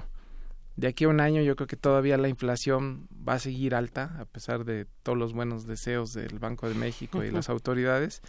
Entonces, la medición que se publique en 19 y que finalmente va a ser la evaluación de qué pasó en este sexenio en términos de pobreza, seguramente va a salir negativa de no cambiar la tendencia que trae ahora la inflación. Aunque 15 días antes de estos números, el presidente Peñanito parecía que ya conocía la encuesta y que está ya este impresa en el quinto informe de gobierno, que son, eh, no sé, esta, esta cuestión de diferencias en el modelo es una, es una cuestión compleja, porque finalmente esa protesta de Coneval de el cambio en el modelo, pues sí son implicación metodológica y que lleva grandes, eh, gran trabajo para toda la comunidad de personas que hacen esta, este cruce de datos, que no en todos los puntos cruzan, ¿no? No hay, no hay, no hay una, una, convergencia entre Mariano Escobedo y eh, Avenida Parroquia, digamos. Así es. Ah, por decirlo de una manera. Sí, bueno, ya había algunos datos que permitían hacer un cálculo de que la pobreza no iba a aumentar y que quizás hasta se iba a reducir un poco, porque tenemos datos de la encuesta nacional de ocupación y empleo que son trimestrales. Mm el mismo Coneval publica un índice de tendencia laboral de la pobreza y ahí se veía que entre 16 y 14 ese índice iba a la baja. Ahora, ¿cuánto a la baja? Pues ahí había que hacer un ejercicio estadístico. Yo en la en la revista que publicamos electrónicamente en la UAM hace como cuatro meses publiqué un artículo donde yo estimaba que la pobreza se iba a reducir en millón y medio de personas. Mm. Salió un poquito más, fueron dos millones, pero... ¿Te sientes satisfecho? Pero, exacto, sí había señales de que iba bien, pero justo por la combinación de baja inflación y no deterioro salarial. Recordemos que al mínimo pues, este, aumenta más o menos en términos de la inflación, ha aumentado 4 o 5% en años anteriores, hasta este 17 que le subieron 9 pesos además a todos los que estuvieran en salario mínimo. Entonces esa combinación permitía ver que, bueno, el ingreso no se deterioró. Pero recordemos, digamos, como dato paralelo malo para el, en términos de la encuesta, que Cedesol distribuyó 9 millones de cartillas sociales que les llama, donde a cada hogar receptor de recursos del gobierno federal les entregó un estado de cuenta, así como si fuera el estado de cuenta bancario, donde le dicen, a ver usted, eh, señora María Morales, usted recibió, mire, de oportunidades, de Liconza, de, de Zagarpa, ah. de y entonces ya la persona tenía, digamos, un estado de cuenta de cuánto había recibido para que a la hora que pasara el encuestador y le preguntara, oiga usted cuál fue su ingreso X y de programas federales cuánto recibió. Entonces la gente ahora ya tenía un, un documento que le decía cuánto estaba recibiendo, porque es otro tema de los que se subreportaban. O sea, el gobierno decía, oigan, yo me gasto miles de millones en subsidios y cuando voy a los ingresos de los hogares, pues resulta que nadie recibe nada. Entonces, ese hecho también está distorsionando los resultados de esta encuesta. Eh, ¿Con qué se debe leer esta encuesta? ¿Con qué otros materiales tendríamos que leerla para realmente tener un panorama un poco más, más claro de lo que significa? ¿Con eh, qué otras encuestas, con qué otros libros? Para realmente decir, a ver, ya entendí de qué se trató. Pues eh, el problema con otras mediciones de pobreza, por ejemplo la que usa el Banco Mundial de 1.90 dólares al día, pues es un ingreso muy bajo. y entonces si usáramos ese ingreso, pues resulta que solo el 4% de la población de México estaría en pobreza. O sea, yo creo que hay que leerlo, digamos, en el marco de la serie histórica, que si la vemos en el largo plazo, desde que tenemos datos, pues la verdad es que los pobres, a pesar de todos los años que llevamos usando transferencias y demás, siguen siendo más o menos los mismos. O sea, este cambio de dos millones, pues sí puede, puede uno decir, bueno, hay dos millones menos de pobres pero hace dos años tenías un millón y medio más, un millón novecientos más. Entonces, en cuatro años resulta que los pobres, pues, el número cambia en cien mil personas. Entonces, son cambios marginales porque están atados al bajo crecimiento de México. Entonces, pues si cambia un poquito, la verdad es que no es nada para celebrar. Y eso es lo que quizá tendría que ser muy criticable si pasado mañana o mañana que se entregue el informe y después no sé si va a haber algún evento de estos de Palacio se van a celebrar esos números eso es lo que no, debe pasar o sea no podemos celebrar que 20% de las personas de este hogar reporten este, carencia alimentaria. O sea se están quedando sin comer Claro, lo que sucede es que te, das cuenta de que el 8 empieza las campañas y que este es el inicio pues de la, siguiente campaña en el que Peña Nieto eh, logra esta votación de, la, de los más pobres eh, incentivados con muchísimos mecanismos eh, electoreros ¿no? y que justamente él anuncia que este sexenio históricamente será el del empleo y el de abatimiento de la pobreza, ¿no? que tal vez sea el inicio de la campaña del PRI. Sí, de hecho el tema del empleo ha sido y, lo están haciendo a través del aumento en el número de trabajadores asegurados en el IMSS. Lo que nunca sabemos de ese número es cuántos, por ejemplo, ya trabajaban, eran informales y se están incorporando al IMSS. Ese número el IMSS jamás lo va a soltar porque ahí se vería que esos 2.8 millones de nuevos empleos que presumen, pues no eran nuevos. Más bien el IMSS está haciendo un esfuerzo más fuerte de fiscalización junto con el SAT, más contribuyentes que se están dando de alta con estos programas de que te regularizo en 10 años ya me pagas los impuestos que debes pagar. Entonces, todo eso habría que tenerlo en cuenta para decir, pues es el del empleo. Pero ahora con estos números, definitivamente el otro argumento en los en la publicidad y demás, pues va a ser, vean, se redujo la pobreza. Pero a ver, si en el 2000 eh, eh, eh, intentaría hacer una gráfica, pero no me va a salir porque no tengo exactamente los datos. Pero del 2006 estábamos en el punto más alto, en el 2014 en el más bajo, digamos, o, de los más bajos. si en el 2016 tuvimos tantito, ¿cuánto tiempo tendría que pasar, según un cálculo de estas encuestas, para regresar a lo que se tenía en el 2006? Ah, pues, ¿Seis años, doce años, treinta años? ¿Cuántos años? ¿Y qué tendría que cambiar? Porque si no, no vamos, o sea... Así es. Para regresar a esos niveles tendrían que pasar varios años, yo creo que más de 10. Más de 10. Al ritmo al que vamos. Porque además estamos sujetos, como les decía, al tema de la inflación. O sea, si me diera este año, volveríamos ah, a caer por los niveles de inflación que traemos. Debajo del 2014, que se supone es, eh, es el punto más bajo. Sí, porque, porque los alimentos en la primera quincena de agosto traen una inflación anual de 10.7 y pensemos que según los datos de esta encuesta de que se reportó los datos de ingreso y gasto que se reportaron el lunes, 35% del gasto de los hogares se va en alimentos. Pero para el decil más pobre se va el 52% en alimentos. Para el segundo se va 50, para el tercero se va 48. Digamos, va bajando la proporción en alimentos hasta el decil 10 que gasta 25% de su ingreso en alimentos. Pero a los más pobres, o sea, la inflación que tenemos actual de alimentos es a los que más les pega. Y ahí es donde están los pobres. Recordemos que la medición de pobreza, pues es un umbral a partir de una canasta alimentaria de 900 pesos en lo rural, 1200 en lo urbano. Y entonces, si repartes un ingreso de un peso más, pues ya libraste esa línea de pobreza pero igual si tu ingreso se reduce un peso menos, pues ya entraste a pobreza otra vez. Entonces, es decir, que estos nueve pesos que le suben es nomás para hacer el cálculo de cómo vamos a sacar a todos estos de, la, encuesta. sí, porque finalmente es un nivel que se establece para decir es pobre o no es pobre, pero hay mucha gente que está en ese umbral. Entonces, cualquier cambio mínimo de que, oye, pues, este, no sé, en su negocio, si trabajaba seis días a la semana, le dicen, oye, pues ya no estamos vendiendo mucho, vamos a trabajar cinco, pues ya ese hecho de cambiarle un día menos de trabajo, pues lo vuelve pobre otra vez. Entonces, yo creo que aquí lo que preocupa es tanta vulnerabilidad que hay para, para estar en pobreza. Y eh, bueno, si esto lo vemos a nivel macro con una con una negociación del TLC que se nos está haciendo bolas. Complicando, sí complicando.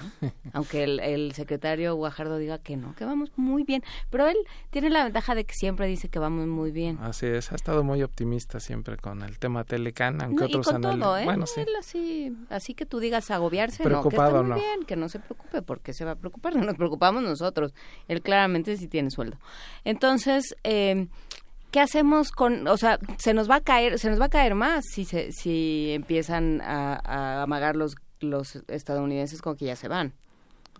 Sí, aunque ya lo he comentado acá antes, si Estados Unidos decidiera salirse y nos moviéramos a un esquema de comercio bajo reglas de la OMC, nuestros productos les cobrarían un arancel de 3.5% para entrar a Estados Unidos, o sea, sí se volverían 3.5 más caros pero los de Estados Unidos para entrar acá les podríamos cobrar 12%, se volverían más caros. Ahora eso tiene dos efectos. Uno es que les compremos menos o que las cosas suban más de precio acá que utilizan materias importadas. Entonces, pues eso sería más inflación, pero lo que, bueno, sería raro que Trump se diera cuenta de algo o si alguien se lo dice, pues no va a hacer caso. Si eso pasara, nuestro peso automáticamente se, bueno, se devaluaría y eso haría nuestras exportaciones más baratas. Entonces, el déficit que tanto pelea Trump, que es el que quiere reducir con Estados Unidos, aumentaría. O sea, ese 3.5 de arancel se lo comería fácilmente un aumento del dólar con respecto al peso y el déficit aumentaría. Entonces, ahí este pues no está claro el efecto de qué pasaría de plano si Estados Unidos sale del Telecan. Seguramente al principio habría mucho pánico en los mercados este, y demás, pero a la larga este, Estados Unidos tendría que darse cuenta de que eso va en contra de lo que está proponiendo Trump. Y luego asociado al Telecan pues, tenemos que los estados donde digamos más ligados al comercio exterior en estos últimos años les ha ido mejor en términos de ingreso. O sea, viendo los datos que salieron ayer de pobreza, donde aumentaron los pobres más, porque así aumentaron, o sea, si hay estados donde aumentó la pobreza, pues es Veracruz. El otro es Oaxaca. El otro, por ahí lo traía. Y, y los que, y donde se redujo más, son estados más ligados a, al comercio. Aguascalientes, Baja California, las dos bajas, perdón. Entonces, más este pareciera que tampoco es una regla que este más comercio este tenga menos pobreza pero ese patrón se observa y bueno también el sureste de este país que siempre ha estado alejado de todos esos flujos comerciales y esa relación pero además aislado por otros muchos factores pues sí se han quedado un poco más atrás un dato que quería comentar en una de las láminas de la presentación que hizo ayer eh, Coneval presenta el más alto contraste que se puede dar en este país entre grupos de personas. Entonces pone de un lado a las mujer indígena en zona rural. Bueno, esa categoría, mujer indígena en zona rural, el 85% vive en pobreza, 45% en extrema y 40% en pobreza moderada. Entonces, 85%, o sea, fatal ese número. Y del otro lado pone hombres no indígenas en zonas urbanas, que sería como el más alto contraste. Bueno, ahí solo el 4% está en pobreza extrema y el 33% en pobreza moderada. O sea, los hombres no indígenas en zonas urbanas se enfrentan una pobreza, digamos, de las dos mediciones, 37% contra 85% de una mujer indígena en una zona rural. Entonces, que nos digan que mejoró 2% el ingreso, que hay 2 millones menos de pobres, pues está este altísimo contraste que seguimos enfrentando en México. Pero además, al revisar por sexo, por escolaridad, por edades, por, eh, en todos los renglones, digamos, hubo menos pobres, salvo en mujer indígena en zona rural. O sea, ese número aumentó. Sí, y ese, pues, ¿cómo va, cómo se va a paliar? O sea, digamos, ¿dónde están los, los mecanismos de política pública para paliar eso? O sea, ¿qué, qué, qué programas, qué sistemas, qué, qué se está echando a andar para que las mujeres, para que los indígenas, o sea, para que este, estos conjuntos que se intersecan en esta, en mujer indígena eh, rural, eh, realmente mejoren, o sea, no hay, no, no hay por dónde. Sí, el ah, campo está hecho un desastre. Así es, o sea, a pesar de lo que se diga en el discurso, o sea, este grupo, digamos, podría tener atención por un lado del Instituto de las Mujeres, por otro lado de la Comisión de Desarrollo de los Pueblos Indígenas, por otro lado de Zagarpa, por otro lado de Sol, o sea, ahí es donde tendrían que estar confluyendo todos los programas sociales para incidir sobre este grupo. Y resulta que este grupo pues es el más abandonado. ¿Cuántas mujeres hay en esa situación? Ah, buena pregunta, no traigo el número. Pero, pero bueno, la, no, pero no, pero, pero se puede calcular más o menos rápido. 28 28 millones de personas viven en el medio rural, más o menos mitad hombres y mujeres. 14 millones. 14 millones, pero ahí faltaría la condición de hablante de lengua indígena. Pero pensemos que hay 14 millones de mujeres en el medio rural. Entonces, de esos, ¿cuánto hablan la lengua indígena? Y esas son las que pues hemos dejado fuera de todos estos programas, porque es la única categoría de pobreza que aumentó. Y que con ellas baja la esperanza de vida, digamos que enfermedades gastrointestinales, hormonales, sistémicas, este poca poca atención. Sí, sí, sí, o sea, es el grupo este, ¿Cuántas serán madres? ¿Cuántas son madres de unos hijos que apenas podrán ver Así con la poca visibilidad que da el hambre, ¿no? A ver, bueno, esto está eh, es, es, es un tema es tremendamente lúgubre y, y, peor todavía se vuelve, eh, si cabe, con, con este eh, con este cariz que le daba Miguel Ángel de y además es que lo van a aprovechar estos datos para para sacarlos mañana y ya ya estamos padeciendo los spots también de estamos todos muy bien y verdad, ¿verdad Francisco que estás muy contento con el gobierno de Enrique Peña Nieto? Claro que, te va muy bien. Claro que sí. Eso.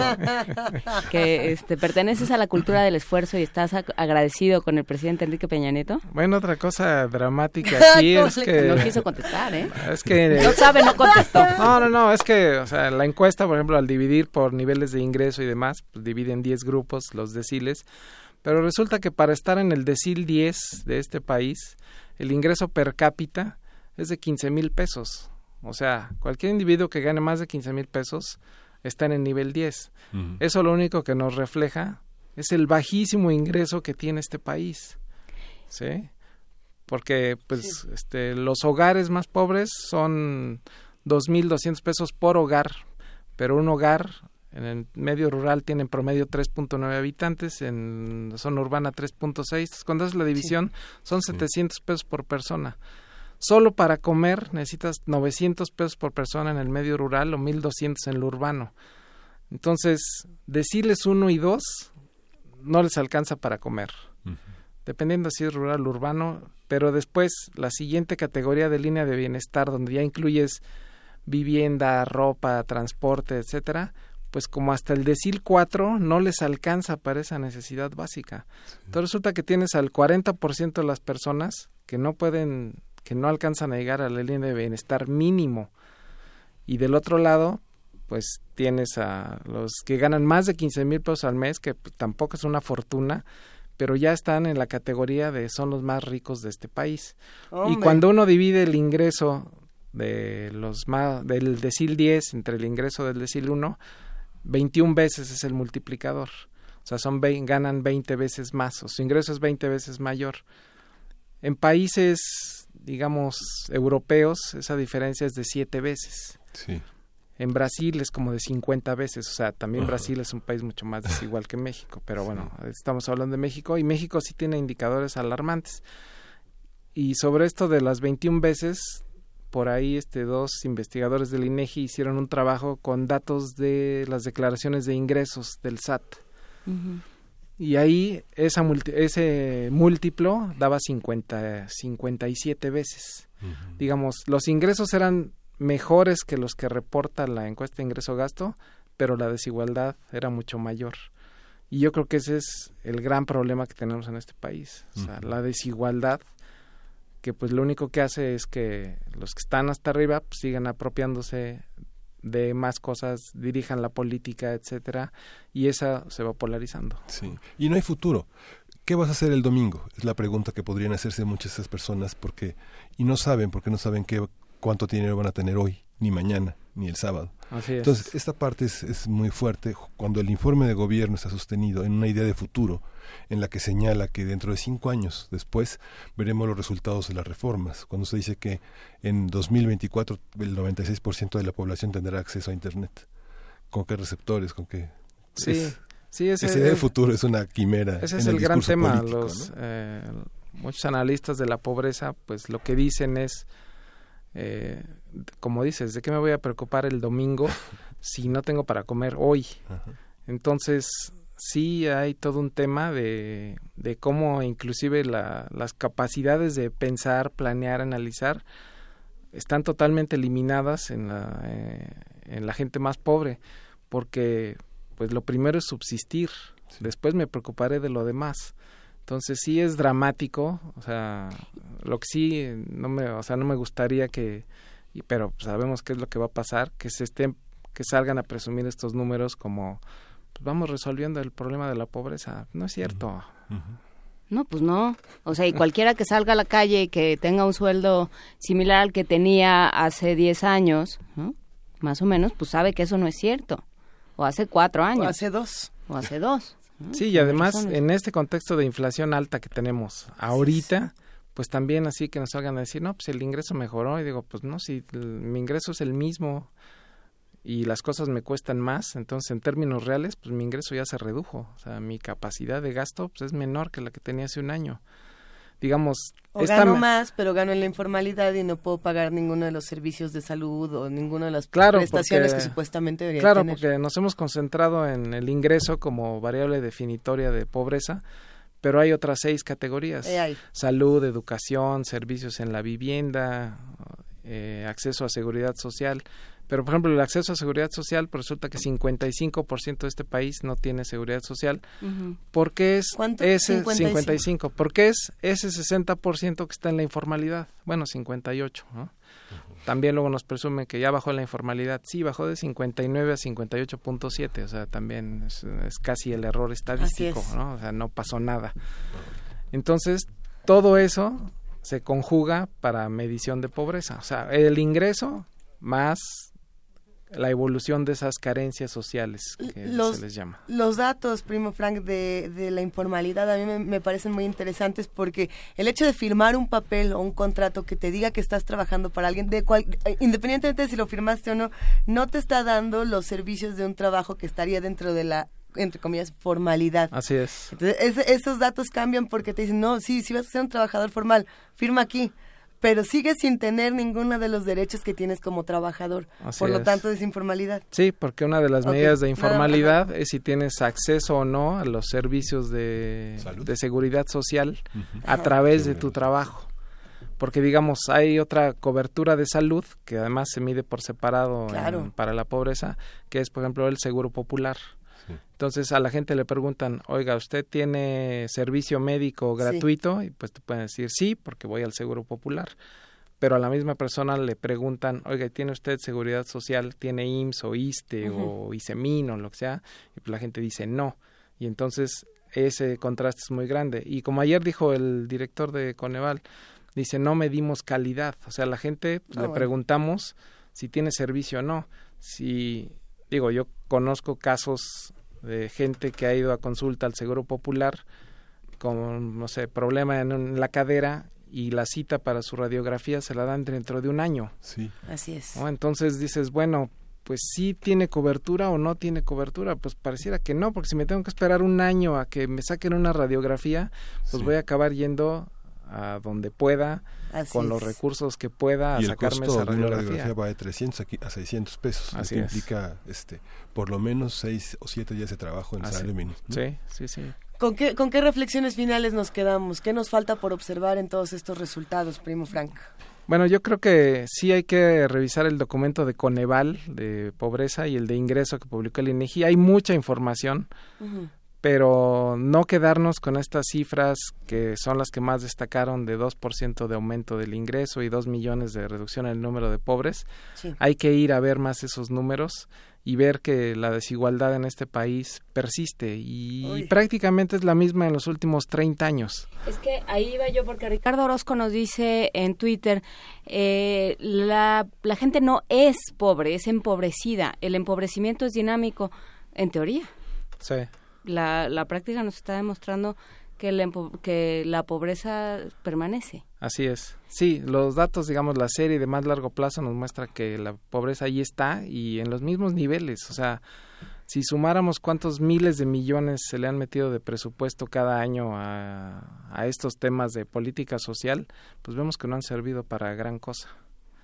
Entonces sí, este, pues estamos ahí atorados en una trampa de bajo crecimiento y pobreza. Escalofriante, Francisco desigualdad. Rodríguez. Y desigualdad. Sí, sí, claro, claro. Ese la- 27, esa, esas 27 veces ¿no? que cabe el... el 21 veces con 21 datos de veces. la ENIG o 57 veces con datos del SAT. Entonces, La diferencia. la diferencia es abismal. Entonces, sí, yo creo que es el gran problema que, pues, que de alguna manera tendrá que estar presente en, en los próximos candidatos y demás, porque resulta que también los pobres pues, siempre han sido como un botín, de, Así pues a es. estos les puedo comprar el voto, entonces me conviene tener pobres, ¿no? Entonces, ahí es, es complicado esa dinámica. Álvaro Arreola decía que el- un, un costo del voto comprado era de cerca de dos mil pesos. Sí, y dos mil pesos, pues ya vimos que es el ingreso trimestral de un hogar, ¿no? De una persona. Entonces, pues la, la gente, pues sí está dispuesta A vender el voto y se ve en los datos del Estado de México. En los lugares, en los municipios más pobres, votó 80% del padrón contra 40% en otros lugares. Entonces, dices, ¿y por qué todo el mundo fue a votar? Porque les compraron el voto, ¿no? Bueno, que ahí, eh, visto desde otros puntos de vista, sería algo muy interesante analizar cómo la sociedad condena este tipo de prácticas, ah, condena a los que venden su voto diciendo es que tú lo vendiste por ignorante, por una serie de calificativos que, bueno, pues a lo mejor si estuviéramos del otro lado no sabríamos bien cómo reaccionar. ¿no? Así es, porque Así finalmente la que decisión así. pareciera que es, es puramente económica. O sea, Puramente económica. ¿Qué pasaría si no tuviéramos que comer? Exacto, necesito comer otro mes, pues vendo el voto. ¿no?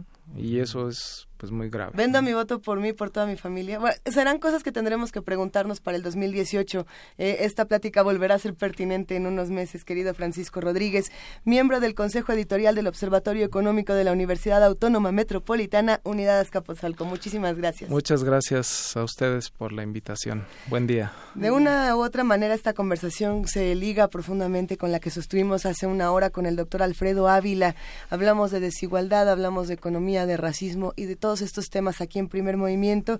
Y pues vámonos con un poco de música. Tenemos por aquí la curaduría de, Ricardo Peláez que nos estaba recomendando a este artista keniato- keniano, eh, es Ayub Ogada.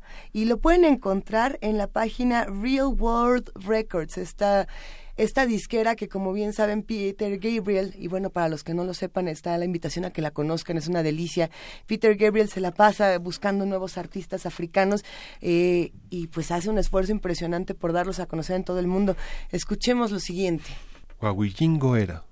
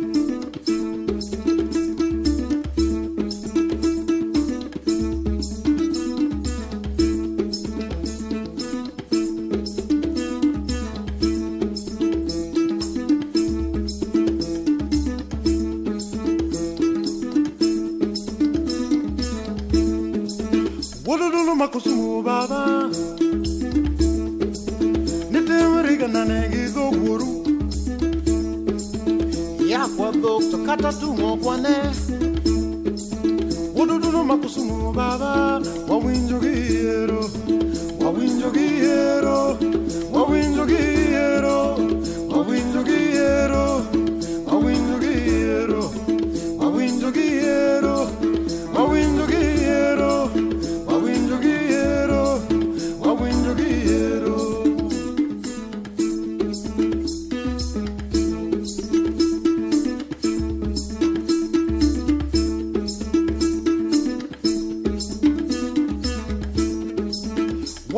kusumu baba. Nituri kanane ngigo wuru. Ya kwado katatu ngobwane makusumu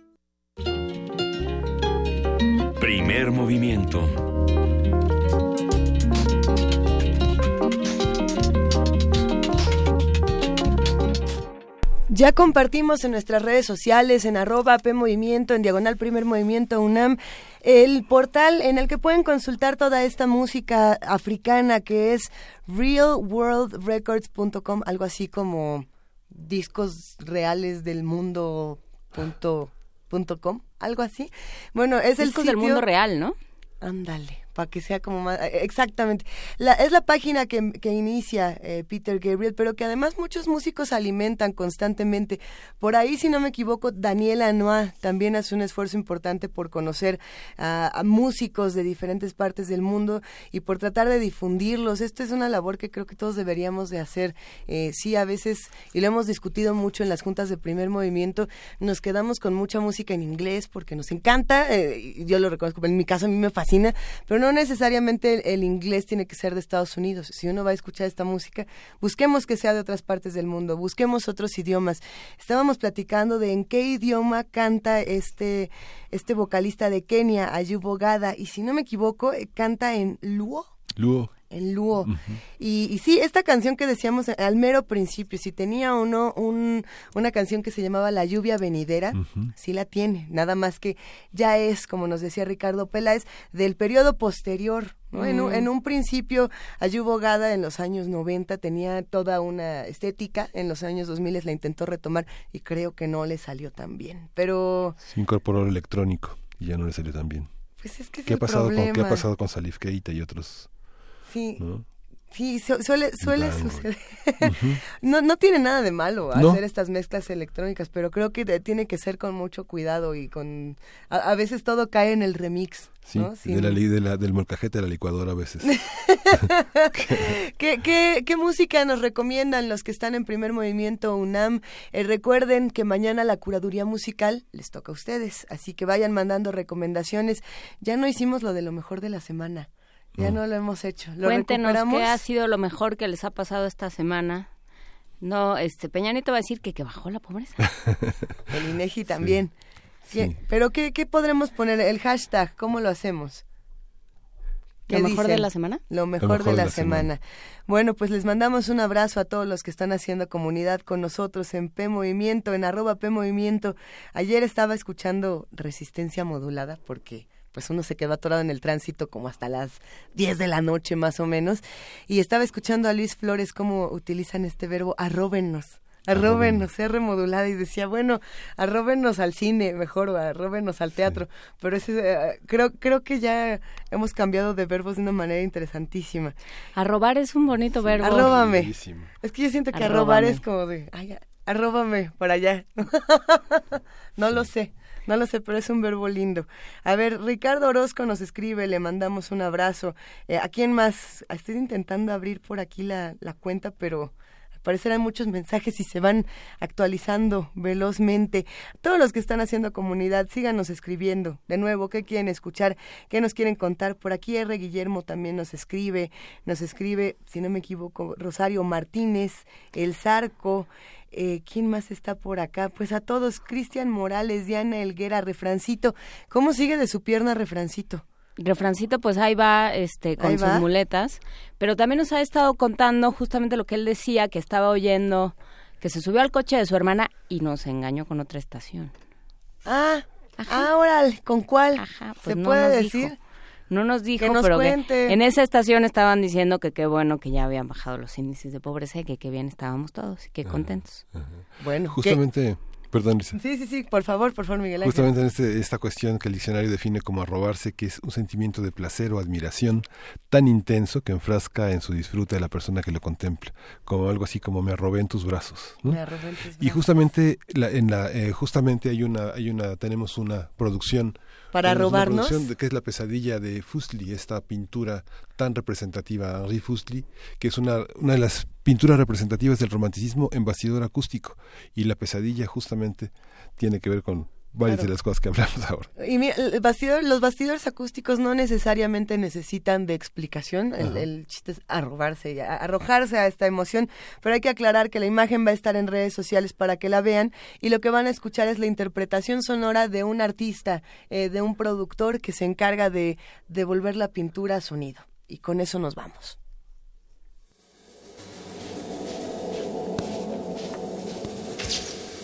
Bastidor acústico. Acústico. La pesadilla. Johann Henry Fuseli. Óleo sobre tela. 1781. Instituto de Arte, Detroit. Recostada en una cama, sumergida en profunda pesadilla, duerme una joven vestida de blanco. Su piel es tan pálida que llega a confundirse con el vestido que la envuelve y se adhiere a sus formas, develando los contornos de sus piernas, su cintura y sus senos. Sentado sobre su vientre, dificultándole la respiración, un demonio observa hacia nosotros con mirada amenazante. Su oscura sombra se proyecta en las cortinas rojas que se encuentran detrás mira en silencio expectante, atento a quien se le ponga enfrente, maquinando su siniestro plan. De entre las cortinas se asoma la cabeza de un caballo ciego que mira con ojos espectrales y que parece provenir del reino de las sombras, atraído por algún indicio de muerte. Una tenue luz proveniente de una vela que no podemos ver no alcanza a iluminar el otro lado de la habitación, donde yace una pequeña mesa redonda sobre la que se encuentra una cajita de porcelana y una botella de cristal vacía, de láudano o de veneno, quizás.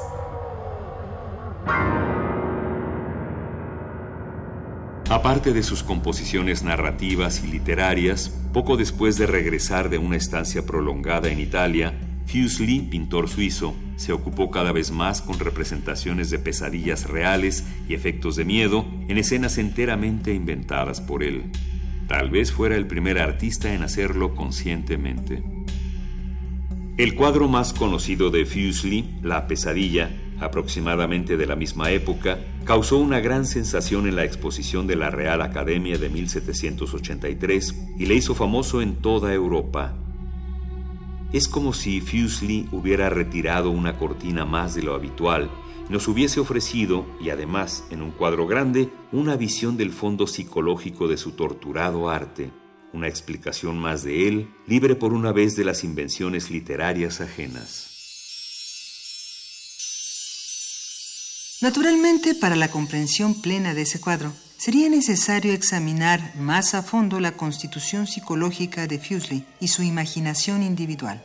Pero si buscamos en la historia del arte la fuente probable de las inspiraciones y asociaciones del misterioso carácter de pesadilla de los monstruos que se han aparecido a la mujer que duerme, y nos limitamos al arte favorito de Fuseli, el manierismo italiano, en la medida en que lo conoció una de las primeras obras que nos viene a la mente es el fresco del sueño de Écuba de Giulio Romano.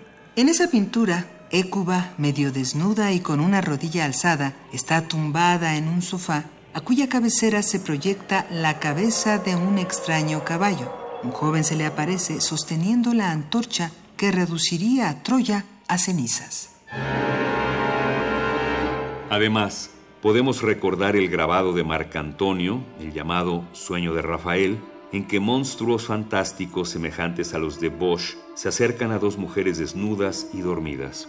Tampoco es demasiado forzado citar como posible fuente el grabado de Agostino Veneziano inspirado en el Stregozzo de Giulio Romano, que también fue propiedad de Fuseli y del que escribió muy significativamente en uno de sus aforismos que era una asociación de ideas cargada con los elementos mismos de los sueños. La ascendencia del caballo loco de Fuseli en la pesadilla que ya. De FM. La noche es la mitad de la vida y es la mejor mitad. Radio 1.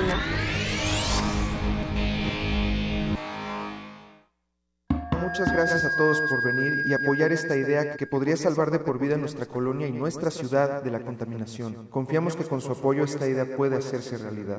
Gracias. Las ideas que cambian al mundo no sirven de nada si no tienen quien las apoye. Este 3 de septiembre, sal a votar por la idea que transformará tu colonia. Infórmate en www.iedf.org.mx. Sin participación, nada funciona. Instituto Electoral Ciudad de México. Está abierta en el Museo Tamayo Arte Contemporáneo la exposición de la 17 Bienal de Pintura Rufino Tamayo, que presenta 53 obras de 51 artistas en una amplia variedad de técnicas y materiales, como óleo, acrílico, pintura en aerosol, temple, fresco y pastel. La Bienal es un espacio de encuentro, creación y reflexión en torno a la pintura. La muestra se puede visitar en el Museo Tamayo Arte Contemporáneo en Chapultepec, Ciudad de México. Tres años después, ¿cómo nos mantendremos frescos? Próximamente, en resistencia modulada. Dígame, maestro, ¿esta pieza es el reflejo de la peripatética neofuturista implantada en la generación de la ruptura o solo una desviación de la reducción al absurdo? ¿No has entendido nada? ¿Cómo vamos a concebir la ruptura en un espacio pictórico de nacionalismo? Uh, distópico, pero nacionalismo. ¿Que somos salvajes? El arte tiene muchas caras y todas se pueden escuchar. Dimensiones variables. Un programa que explora los caminos cada vez más brillantes del arte conceptual. Espéralo. Resistencia modulada, tercer aniversario. Radio UNAM. Experiencia sonora. Let there be sound. Am I hearing voices within the voice? La voz. Gabinete de Curiosidades. Conoce los descubrimientos sonoros que Luisa Iglesias y Frida Rebontulet atesoran en las frecuencias radiales. Experimentación sonora, música poco convencional, materiales históricos y diversos audios que forman vasos comunicantes. Todos los domingos a las 2.30 de la tarde por el 96.1 de FM Radio UNAM. Experiencia sonora. Primer movimiento. Podcast y transmisión en directo en www.radiounam.unam.mx.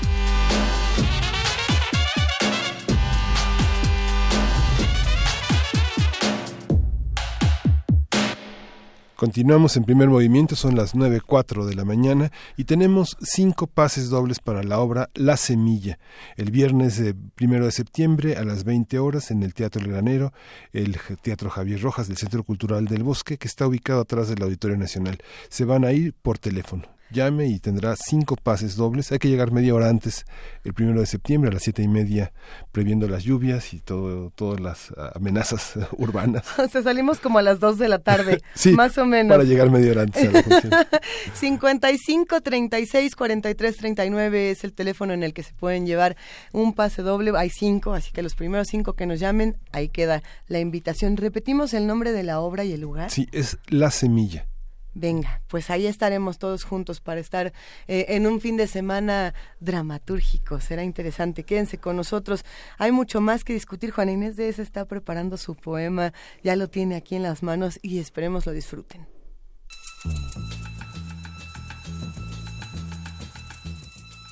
Es hora de poesía necesaria.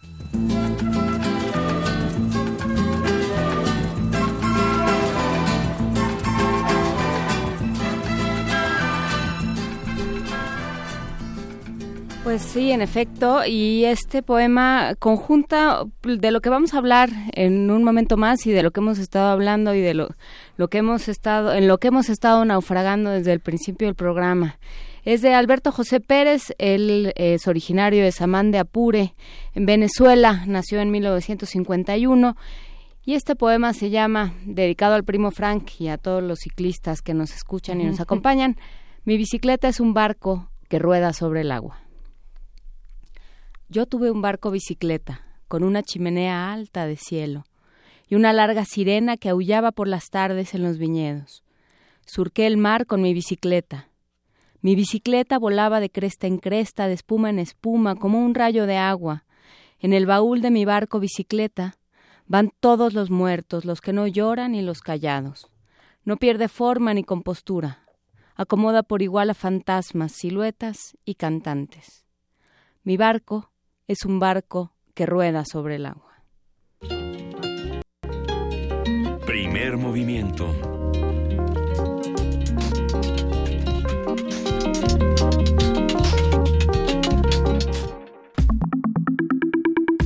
La mesa del día. Los jueves se vuelven jueves cada vez que Alberto Betancourt llega a la cabina de Radio UNAM y genera en este espacio los mundos posibles. Ustedes bien saben que el doctor Alberto Betancourt es doctor en historia, profesor de la Facultad de Filosofía y Letras de la UNAM y coordinador del Observatorio del G20 de la misma facultad. Y hoy tiene un tema, como anunciábamos al principio de este programa, que siempre genera eh, polémica, discusiones acaloradas y que es importante conocerlo desde todas las historias, desde todas las narrativas. Estamos en arroba P Movimiento y Diagonal Primer Movimiento UNAM para que nos lancen preguntas, comentarios, eh, tratando de hacer este ejercicio de manera eh, respetuosa, quitándole, eh, digamos, lo radical y tratando de leer todas las versiones posibles. ¿Cómo estás, Alberto? Muy bien, Luisa, con mucho gusto de saludarlos, Miguel Ángel, Juana Inés. Juana Inés, ya no te vayas tanto de misión secreta porque te No, pues ya me voy a quedar aquí. Ya, ya mi voz regresó, creo que para quedarse y ya estamos hechos. Eso, qué bueno. Pues yo le quiero mandar un gran saludo a todos los que nos hacen el favor de escucharnos en este arrebolado cielo mexicano y que nos acompañan y comparten con nosotros nuestro intento por desentrañar aquellos acontecimientos históricos y sobre todo las causas populares que nos dejan arrobados. Entonces, quisiera proponerles que el día de hoy hablemos de ¿Cómo es que el Estado y la sociedad venezolana están sometidos a un muy a una muy fuerte presión endógena y a una extraordinaria presión exógena que está provocando que salgan algunas chispas que a mí me preocupa mucho porque pienso que eventualmente no es algo inminente y por el momento tampoco es lo más probable pero eventualmente podrían conducir incluso a un conflicto internacional, lo que nos colocaría en un escenario extraordinariamente preocupante.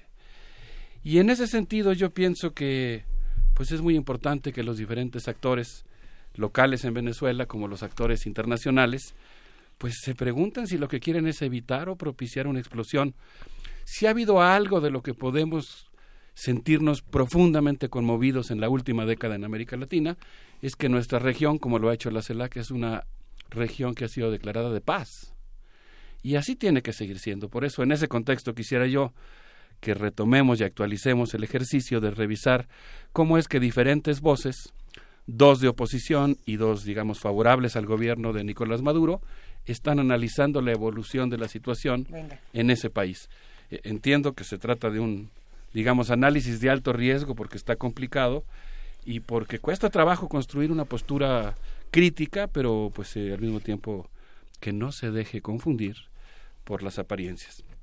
Si les parece bien, podríamos empezar con lo que podríamos llamar la oposición, vamos a decir, liberal, eh, cuyo expositor en este caso volverá a ser el historiador venezolano Tomás Estraca, que ha estado varias veces en nuestro país. En El chavismo opositor, la protesta social y la crisis venezolana, publicada en la muy célebre revista que recomiendo mucho al auditorio, eh, revista venezolana Nueva Sociedad, el historiador afirma que actualmente existen tres nuevos actores políticos en Venezuela. El primero es el de una oposición política tradicional, que sin embargo es nueva porque está tratando de agruparse en la Mesa de Unidad Democrática y esta unidad le confiere posibilidades que no tenía anteriormente. Por otra parte, un segundo actor es la protesta popular social que había estado ausente durante mucho tiempo en estas protestas que habían sido más bien protagonizadas por la clase media. Y finalmente, dice él, esta sería la más grande novedad, un sector del chavismo que pasó a la oposición y en cuyo interior destaca la ex fiscal Luis Ortega. Yo estuve escuchando algunos de sus discursos, por ejemplo, el que pronunció en Lima, Perú, en la reunión de fiscales y procuradores de América Latina. Ya nada más de concebir esa reunión, ya me imagino más o menos el tipo de asuntos y personas que deben haber andado por ahí.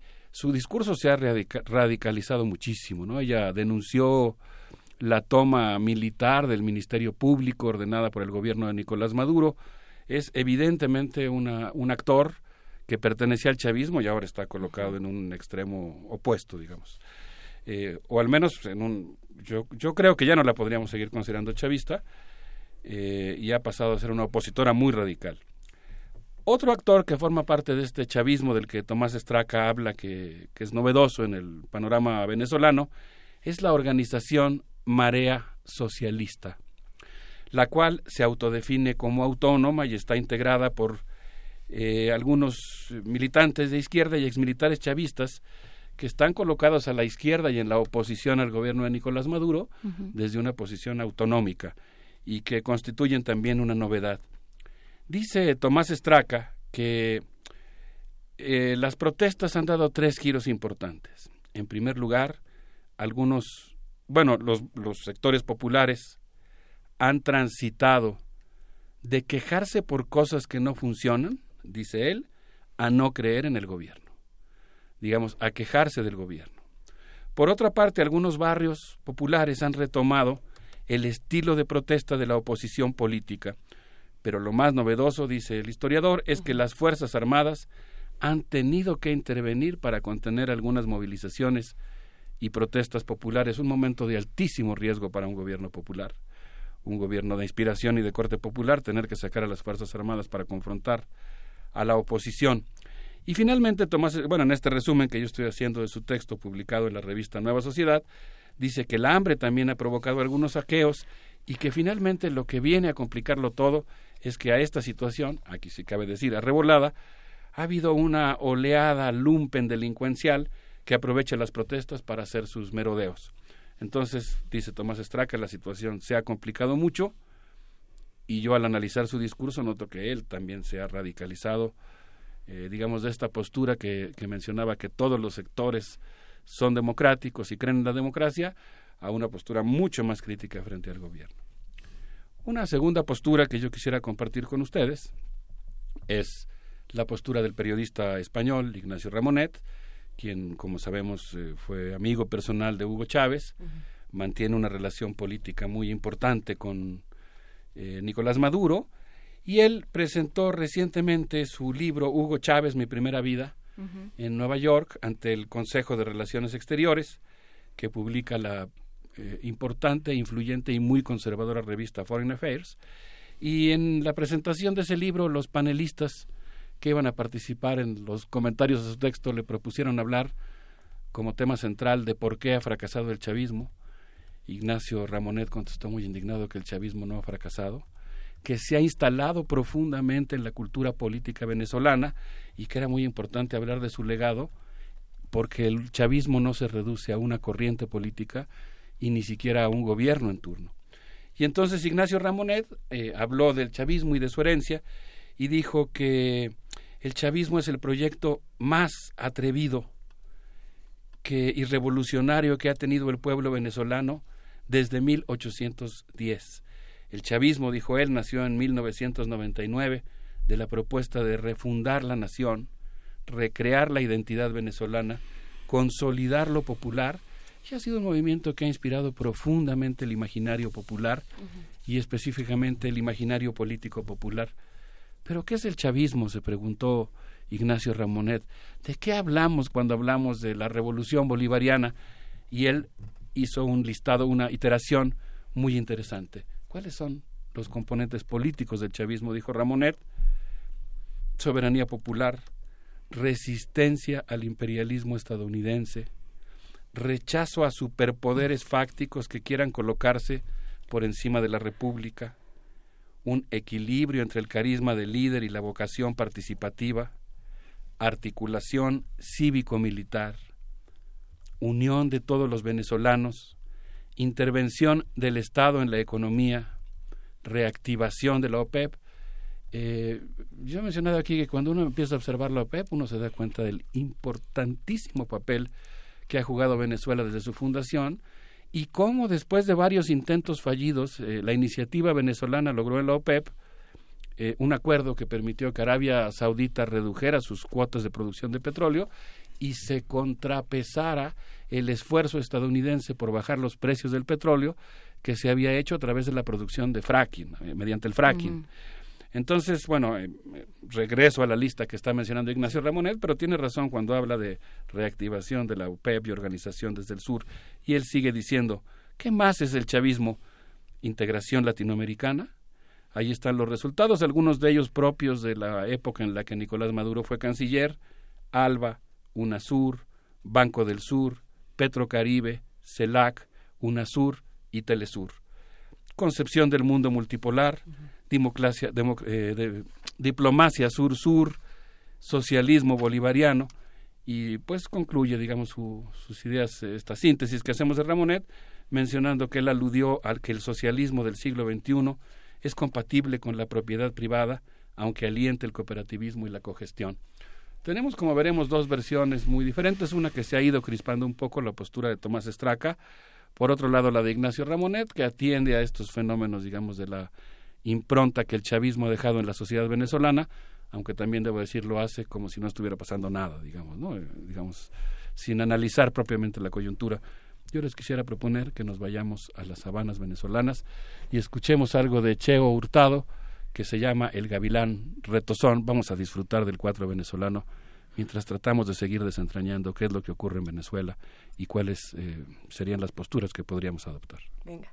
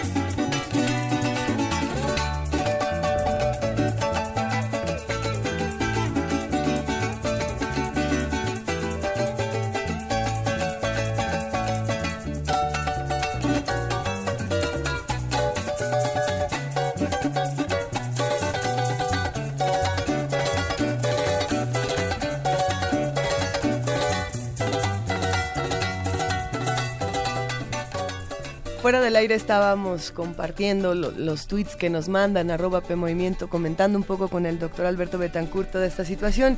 Y bueno, pues es interesante de entrada conocer estas dos posturas diferentes. Por un lado, eh, habrá que, estudiar un poco esta nueva sociedad, esta revista, la nueva sociedad.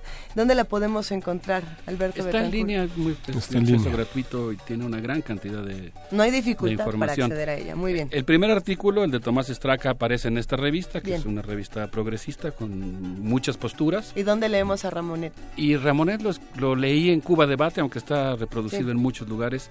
Cuba Debate, como saben quienes conocen los medios cubanos, eh, aparentan cierta homogeneidad, pero tienen sus matices y Cuba Debate es justamente una de las revistas donde se discuten las cosas, digamos. Y es el hombre de Le Monde Diplomatique en español. Así es. Y Nueva Sociedad en realidad aparece como una revista venezolana, pero en realidad es una revista del mundo, en el sentido en que es una revista arbitrada que se hace ahí en Caracas, pero que la Fundación Friedrich Hebert patrocina y que permite que haya una colaboración muy a veces muy, muy crítica contra el gobierno venezolano al interior de sus páginas. La vida cultural venezolana es realmente para robarse, ¿no? Es en serio una eh, de una densidad, de una riqueza de matices y de posturas que contrasta mucho con las eh, simplificaciones que vemos a veces a partir de imágenes que pretenden sintetizar una situación que es difícil de entender, habría que reconocerlo, y que es muy importante comprender. Hay una parte también que no sé cómo, no sé primero cómo introducirla en el, en el análisis, tú lo, sabrás mejor, Alberto, eh, ni, ni, si cabe en este en esta a esta altura de tu análisis pero pero que es también la dimensión simbólica que cobra Venezuela hoy en, en México y en diferentes partes del mundo no se convierte en ese coco como un poco lo fue Cuba en cierto momento en ese coco con el que se asusta ese petate del muerto con el que se asusta a los electores eh, que se utiliza eh, políticamente en discursos en, en manipulaciones eh, para decir, o sea, Venezuela es un poco lo que lo que el que juzga a Venezuela quiere que sea, de alguna manera. O sea, puesto que puesto que es tan complicada y tan inasible, tan inaccesible su situación, se convierte en aquello que el observador o el político o el analista quiere que sea, ¿no? El, el, el, el cierto discurso populista, ¿no? estoy utilizando los ciertos términos a propósito. De los que leemos en las mismas redes. Sí, sí, sí. Cierto discurso llevado al extremo o eh, aquello de lo que debemos temer, aquello a lo que le debemos de temer o lo que, lo que se consigue cuando uno se opone al poder. O sea, depende de quién esté hablando de Venezuela, Venezuela es algo distinto. Y, y lo que falta es meterse, creo que es un ejercicio que estás haciendo tú, eh, meterse y ver, bueno, que sí es, más allá de lo que cada quien diga que es. Sí, penetrar en la nube de los estereotipos, cruzarla y tratar de encontrar una Venezuela más encarnada. Y yo creo que si hacemos ese ejercicio de, de, ir al encuentro de la complejidad de la sociedad venezolana y de sus procesos políticos, lo que vamos a encontrar es una Venezuela entrañable y compleja, heterogénea, muy variada, difícil de entender, y digo entrañable por todos los lazos que nos unen como país con América Latina, específicamente con Venezuela, un país con el que nos une la tradición histórica. Digo, simplemente por poner un caso, ya no hablo solamente del galeón que llegaba cargado de cacao y regresaba lleno de doblones de oro de pesos mexicanos eh, a los puertos venezolanos, sino recientemente, por ejemplo, de la experiencia de contadora. Ahora, el asunto es que yo creo que tenemos que trascender las posturas, eh, digamos, más duras, más ortodoxas y dogmáticas en ambos bandos. Por un lado, una que vería en la oposición necesariamente agentes de la CIA, que sí los hay, están ahí, tal vez están dirigiendo el movimiento, pero no es toda la oposición, ni es lo que explica lo que está pasando. Y por otro lado, quienes desde la oposición también se empeñan en ver a Maduro simplemente como si fuera, digamos, un dictador que está imponiendo su voluntad sin entender que hay pues amplios sectores de la sociedad venezolana que lo están respaldando y todo un proceso político. Yo creo que tenemos que reconstruir un relato que vaya más allá de esos dos, eh, digamos, eh, puntos del espectro y que es una obligación. Yo pensaba ahora que hablabas, Juana Inés, por supuesto, me parece que es muy obvio que Enrique Ochoa Reza, el secretario general del PRI, ha elegido a Venezuela contra, como el demonio, intenta hacer una analogía con López Obrador respecto a Nicolás Maduro, y ese va a ser el ariete de campaña, ¿no? Voten por nosotros, porque si no, eh, vamos a caer en una situación como la de Venezuela. Esa es la retórica priista de hoy. Pero no solo Enrique Ochoa, o sea, se le unió ayer en la plenaria del PRI eh, el secretario de Educación. O sea, el que está ocupando el lugar que ocupó Vasconcelos y Carmen Torres Bodet y un montón de, de personas que se estaban preocupando por, por, que perteneciéramos a América Latina. Sí. Este de pronto de pronto dice, bueno, pero no queremos ser como algunos países de Sudamérica. Le hace Venezuela. Queremos ser Corea del Sur. ¿Por qué queríamos, querríamos, o sea, yo, yo venía pensando, bueno, ¿y por qué querríamos ser Corea del Sur? o sea, entre todas las cosas que puede uno ser, ¿por qué querría ser Corea del Sur? Hay, una, hay una cosa que tiene uno privilegio por, por ser periodista, pero y que uno va aprendiendo poco a poco, que es eh, la, la importancia de concentrarse en los países latinoamericanos. El primer movimiento tiene esa vocación de darnos un recorrido por esta parte que es poco visible. muchas personas prefieren viajar a Las Vegas o viajar a Disneylandia o a SeaWorld, pero Latinoamérica es un destino poco atractivo para muchas personas en términos de tratar de entender cómo se vive y la violencia que, por ejemplo, pensaba, pensaba hoy en los recorridos entre el aeropuerto y San Salvador, eh, yo antes ingenuamente pensaba, decía, ¿cuántas personas vienen por ti al aeropuerto? Cinco autos, pues tienen que ir dos atrás y dos adelante del que lleva las maletas en medio para que no sea asaltado. Hoy del aeropuerto de Maiquetía a Caracas tiene que pasar lo mismo. Zonas como Maiquetía, perdón, como Chacaito, Chacao, Sabana Grande, ahora son las grandes zonas de delincuencia, son, es algo que sea que se ha rebasado el gobierno de Maduro. La primera vez que visité Venezuela, hice una pregunta ingenua, verdaderamente la hice con gran inocencia. Pensé, había tantos campos de golf que me hice una pregunta, ¿dónde está la biblioteca? Y luego me hice la pregunta, ¿cuántas bibliotecas hay en Caracas? Hay más campos de golf que bibliotecas. Es, son, son, e, es, un, es me tocó esa realidad cuando gobernaba Andrés Pérez, pero es algo que también ha sido como parte del discurso de Chávez, un discurso que si bien es eh, justo y bien busca la igualdad en Venezuela, también hay una parte que este el cómo hacerlo también está estuvo lleno de autoritarismo como lo muestra este libro de Ramonet no hay un hay un delirio del de Chávez eh, en esta parte ¿no? Hay que hacer el bien hay una hay una parte de liderazgo que está digamos lleno de autoritarismo ¿no? como los grandes utopistas del 19 que se les atravesó la democracia en el 20 y que tuvieron que pensar en los ciudadanos y en la voluntad de los ciudadanos y en el consenso y en, preguntarles qué quieren. ¿no? Yo me siento asombrado por la producción editorial que tiene actualmente Venezuela, la forma en la que ha habido una verdadera cruzada por llevar el libro a todos los rincones. Eh, eh, no lo podría asegurar, pero yo creo que esa proporción que existía en el, en el gobierno de Andrés Pérez eh, entre campos de golf y bibliotecas se ha alterado profundamente y sin duda alguna el esfuerzo, digamos, alfabetizador ha sido parte del legado chavista lo cual no quita, como, como señalas, pues esta necesidad de entender que se trata de un proceso complejo que tiene aristas, ¿no? Digamos, esta vocación por fomentar la cultura quizá efectivamente va acompañada de, rasgos lo que autoritarios que también hay que reconocer. Eso es lo que yo pensaría que nos debe llevar a superar el relato. Sí. Eh, lo que pasa, Alberto, es que, por ejemplo, Monte Ávila, que es una editorial semejante a la del Fondo de Cultura, digamos, la Biblioteca Ayacucho, dejó de publicarse. Digamos, hay una parte del rezago en que sí hay que publicar el ABC, pero este Monte Ávila se convirtió un poco como era editorial Progreso, editando todos los libros de Lenin, ¿no?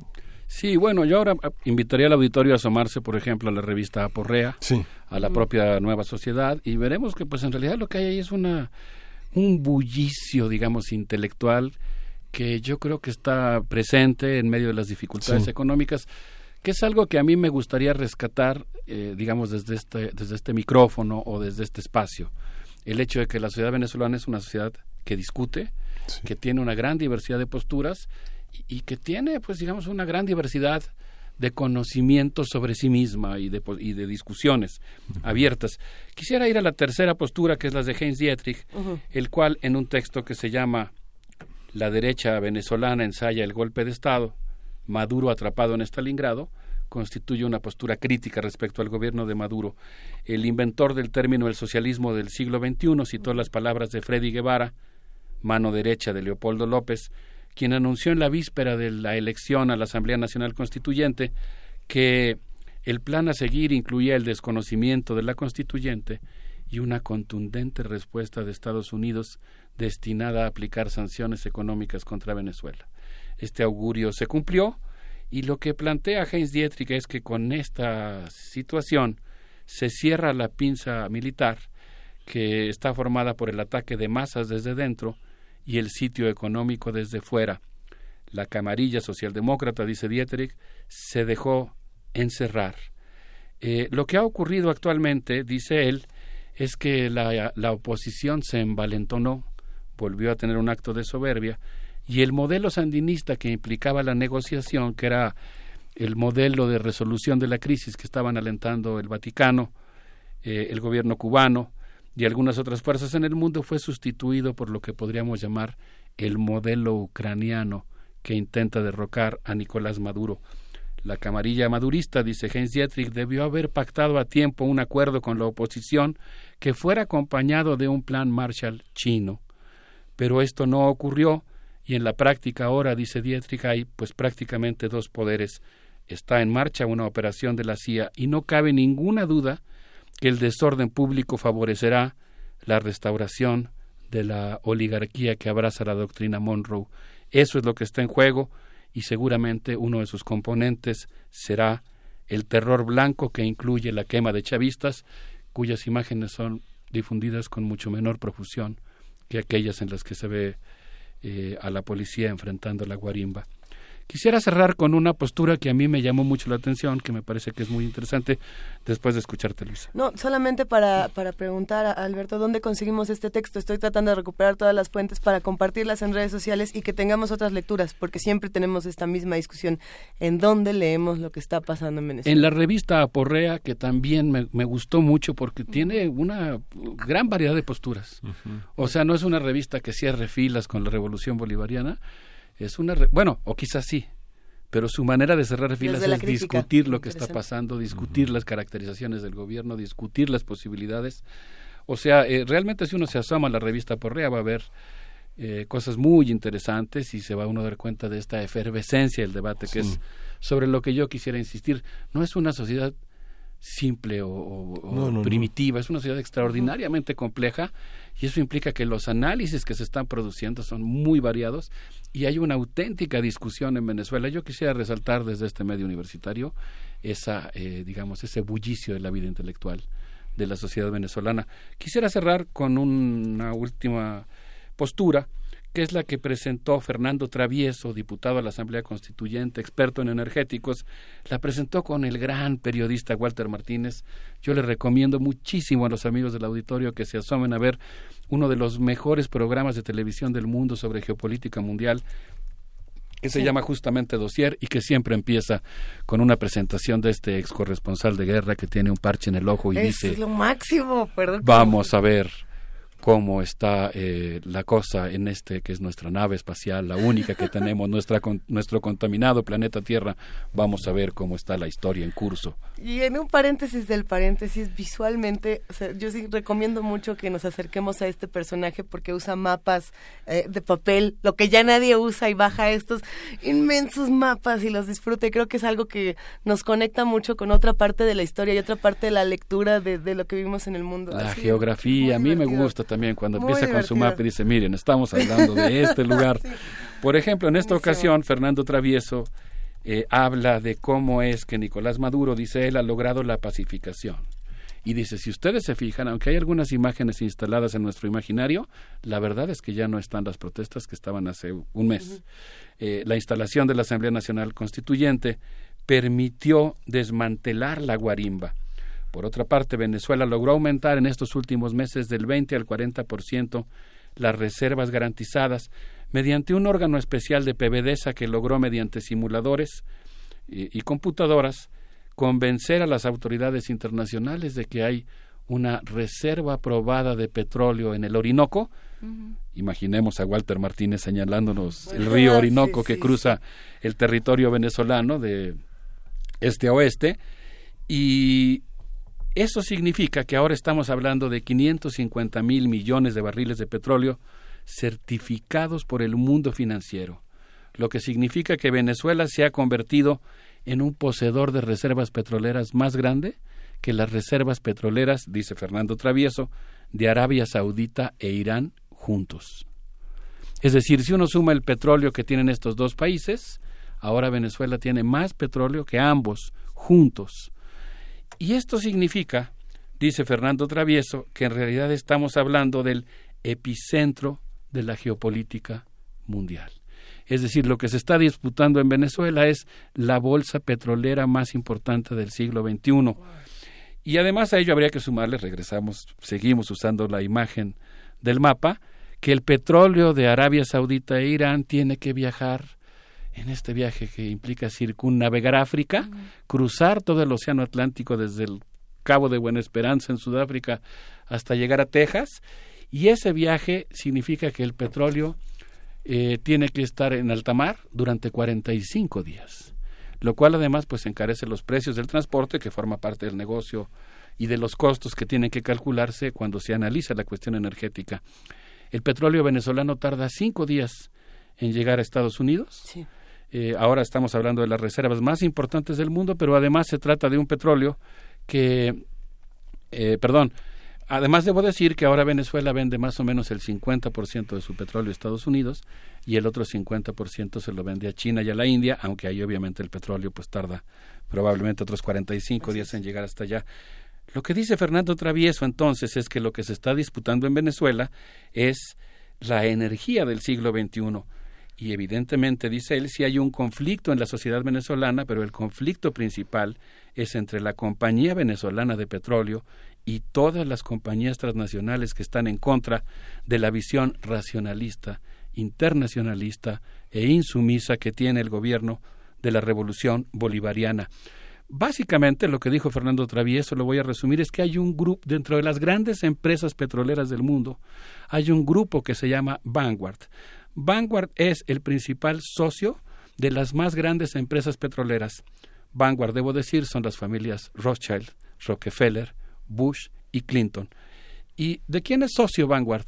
De Chevron, de Coconoco Phillips, de Total de Francia, de Royal Dutch Shell, la holandesa, de British Petroleum Company, de la compañía noruega, de la empresa italiana Eni, que provocó el caso Matei, de Rosneft, de China Petróleo Dow y de Gazprom. Es decir, no solamente se trata de un conflicto entre las más grandes petroleras del mundo, sino de las familias que controlan a esas grandes petroleras. Lo que ocurre consecuentemente en Venezuela, dice, es que las grandes compañías petroleras dice Fernando Travieso, son las que están detrás de la desestabilización de Venezuela. Son las grandes familias de la petrocracia global las que están tratando de derrocar al gobierno venezolano para apoderarse de las reservas petroleras e imponer su ley en el mercado petrolero mundial. Porque no solamente están tratando de derrocar al gobierno venezolano para quedarse con el petróleo venezolano, están tratando de desbancar a un gobierno que está promoviendo la organización de los países productores de petróleo a través de la OPEP. Entonces, digamos, es un golpe que tiene dos efectos muy importantes a nivel internacional. Yo quisiera concluir simplemente señalando que el 19 de agosto Rafael Eliazar Rincón, obrero de, de taladro de PBDESA, habló, habló, ante la Asamblea Constituyente. Es un, es un obrero de taladro, así es supuesto en la nómina, un obrero de taladro PDB 19 me metí a las páginas de internet para ver qué es un obrero de este taladro. Es un taladro normal. Es un taladro como el que usa cualquiera de nosotros en su casa. Este trabajador petrolero anda por ahí en las plataformas con su taladro en la mano y en la Asamblea Nacional Constituyente habló en nombre de los trabajadores petroleros de la franja del Orinoco y dijo que defenderán la industria petrolera contra quienes asusan la crisis para derrocar al gobierno. Debo decir que los trabajadores de PDVSA de Guaraguao. No sé si alguno de ustedes se acuerda de los Guaraguao que cantaban qué triste se oye la lluvia en las casas de cartón y no basta rezar. En esta región de Venezuela, en Guaraguao, salieron los trabajadores petroleros a desmantelar el trancazo de su sector, es decir, el bloqueo carretero que estaba impulsando la oposición. El día 29 de agosto, el gobierno de Venezuela protestó ante el gobierno de Colombia por la difusión de información falsa sobre supuestas actividades de la Guardia Nacional y ese mismo día el Comando Estratégico Operacional de la Fuerza Armada Nacional Bolivariana eh, eh, anunció la terminación de un ejercicio militar que puso en estado de apresto a todas las tropas profesionales, cadetes, tropas alistadas, milicianos y el pueblo de Venezuela. Y esto a mí me preocupa muchísimo porque pienso que uno de, las, de los posibles cursos de los acontecimientos que podría tener el reciente conflicto interno venezolano es que la presión internacional esté propiciando un roce con Colombia en cuyo caso yo estoy seguro que la correlación interna de fuerzas cambiaría radicalmente al interior de Venezuela, porque Venezuela es un pueblo muy nacionalista. Yo por eso pienso que nuestro gobierno debería estar luchando contra la absolución de Joe Arpaio y contra la construcción del muro Ah, y no contra eh, y no atizando el fuego en un conflicto al interior de Venezuela.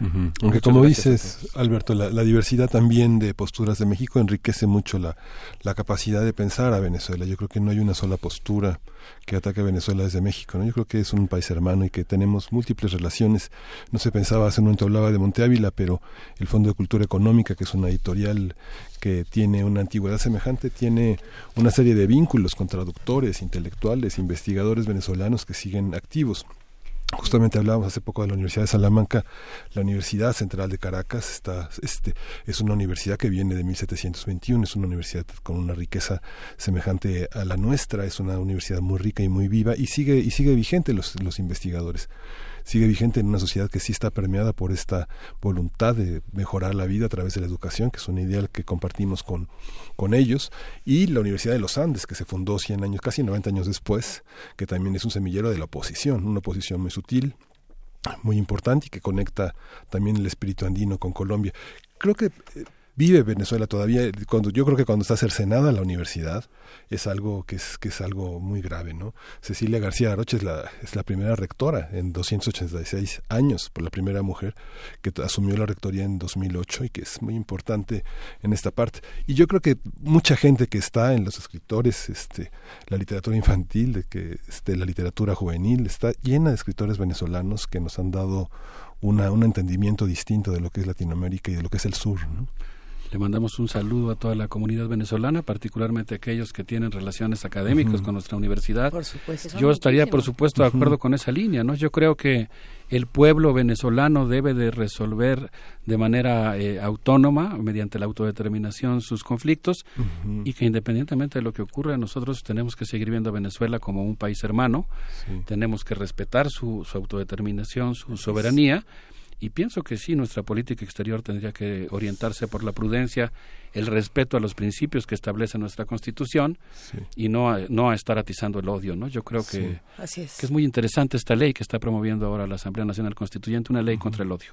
Yo creo que lo nuestro es entender, eh, propiciar la reconciliación y creo que eso es lo que tendríamos que contribuir como gobierno y como sociedad. La gente que- con la que se puede mantener contacto de diversos sectores, yo creo que estamos a tiempo, bueno, está a tiempo bueno, de, este, de, de combatir el odio. Yo creo que hay un espíritu que finalmente de reconciliación, muchos opositores al mundo de Chávez, al mundo de Maduro, grandes intelectuales venezolanos, este, han preferido el silencio, ¿no? Han preferido el silencio porque está esta, esta otra parte que señalaste, Alberto, eh, la, la, la operación que sabemos que la CIA tiene encubierta sobre Venezuela es real, ¿no?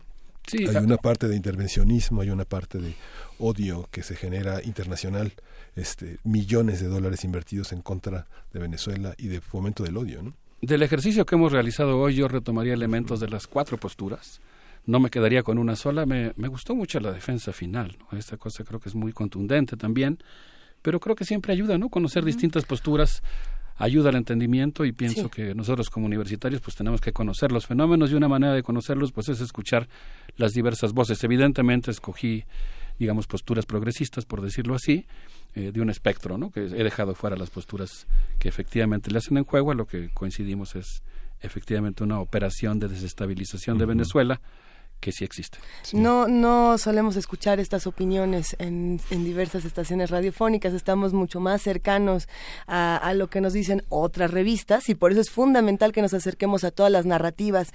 Aquí tenemos revista Porrea, lo encuentran en aporrea.org, Cuba Debate lo encuentran en cubadebate.cu, Nueva Sociedad, la revista Nueva Sociedad en nuso, nuso.org y Telesur, el programa Dossier y bueno, toda la programación para seguir informados de otras narrativas lo encuentran en telesurtv.net. Esto para que todos tengamos más fuentes para seguir discutiendo y no nos quedemos nada más con lo primero que escuchamos. Y vamos ¿no? a aproximarnos a la literatura venezolana. Yo les Por recomiendo supuesto. mucho Yo Pirata de Luis Brito, que empieza diciendo yo, Sir Walter Raleigh, navego por el Orinoco, voy en busca del Dorado. Y yo creo que viene a cuento. Un abrazo Sí. para todos. Les Gracias, propongo que nos despidamos con una obra maestra del cuatro venezolano, acompañado de la Orquesta Sinfónica Juvenil Simón Bolívar, con el genio del cuatro venezolano que se llama Jorge Glem. Venga. Gracias, Alberto Betancourt.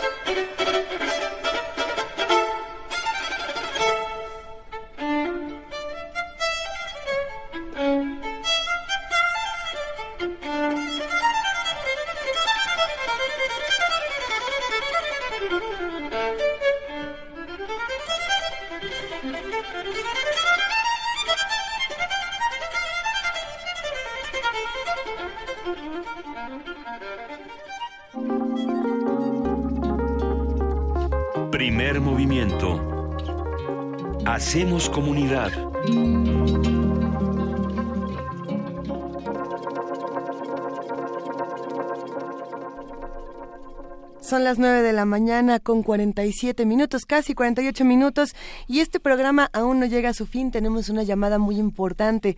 Ya se encuentra en la línea Flavio Florencio, coordinador de la Cátedra Nelson Mandela. ¿Cómo estás, Flavio? Hola, buen día. Muy bien, gracias por la invitación. Al contrario, muchas gracias por estar con nosotros. Muros como nuevas formas de apartheid. ¿Cómo leemos esto?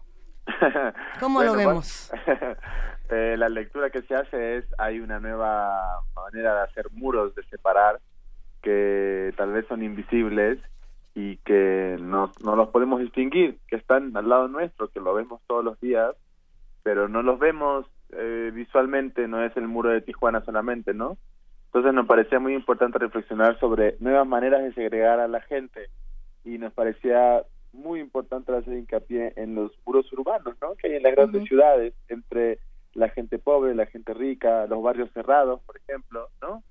Eh, todo por el tema de la seguridad se empiezan a generar eh, un nuevo tipo de segregación que parece invisible, pero pero son terribles formas de segregar, ¿no? Y discriminar.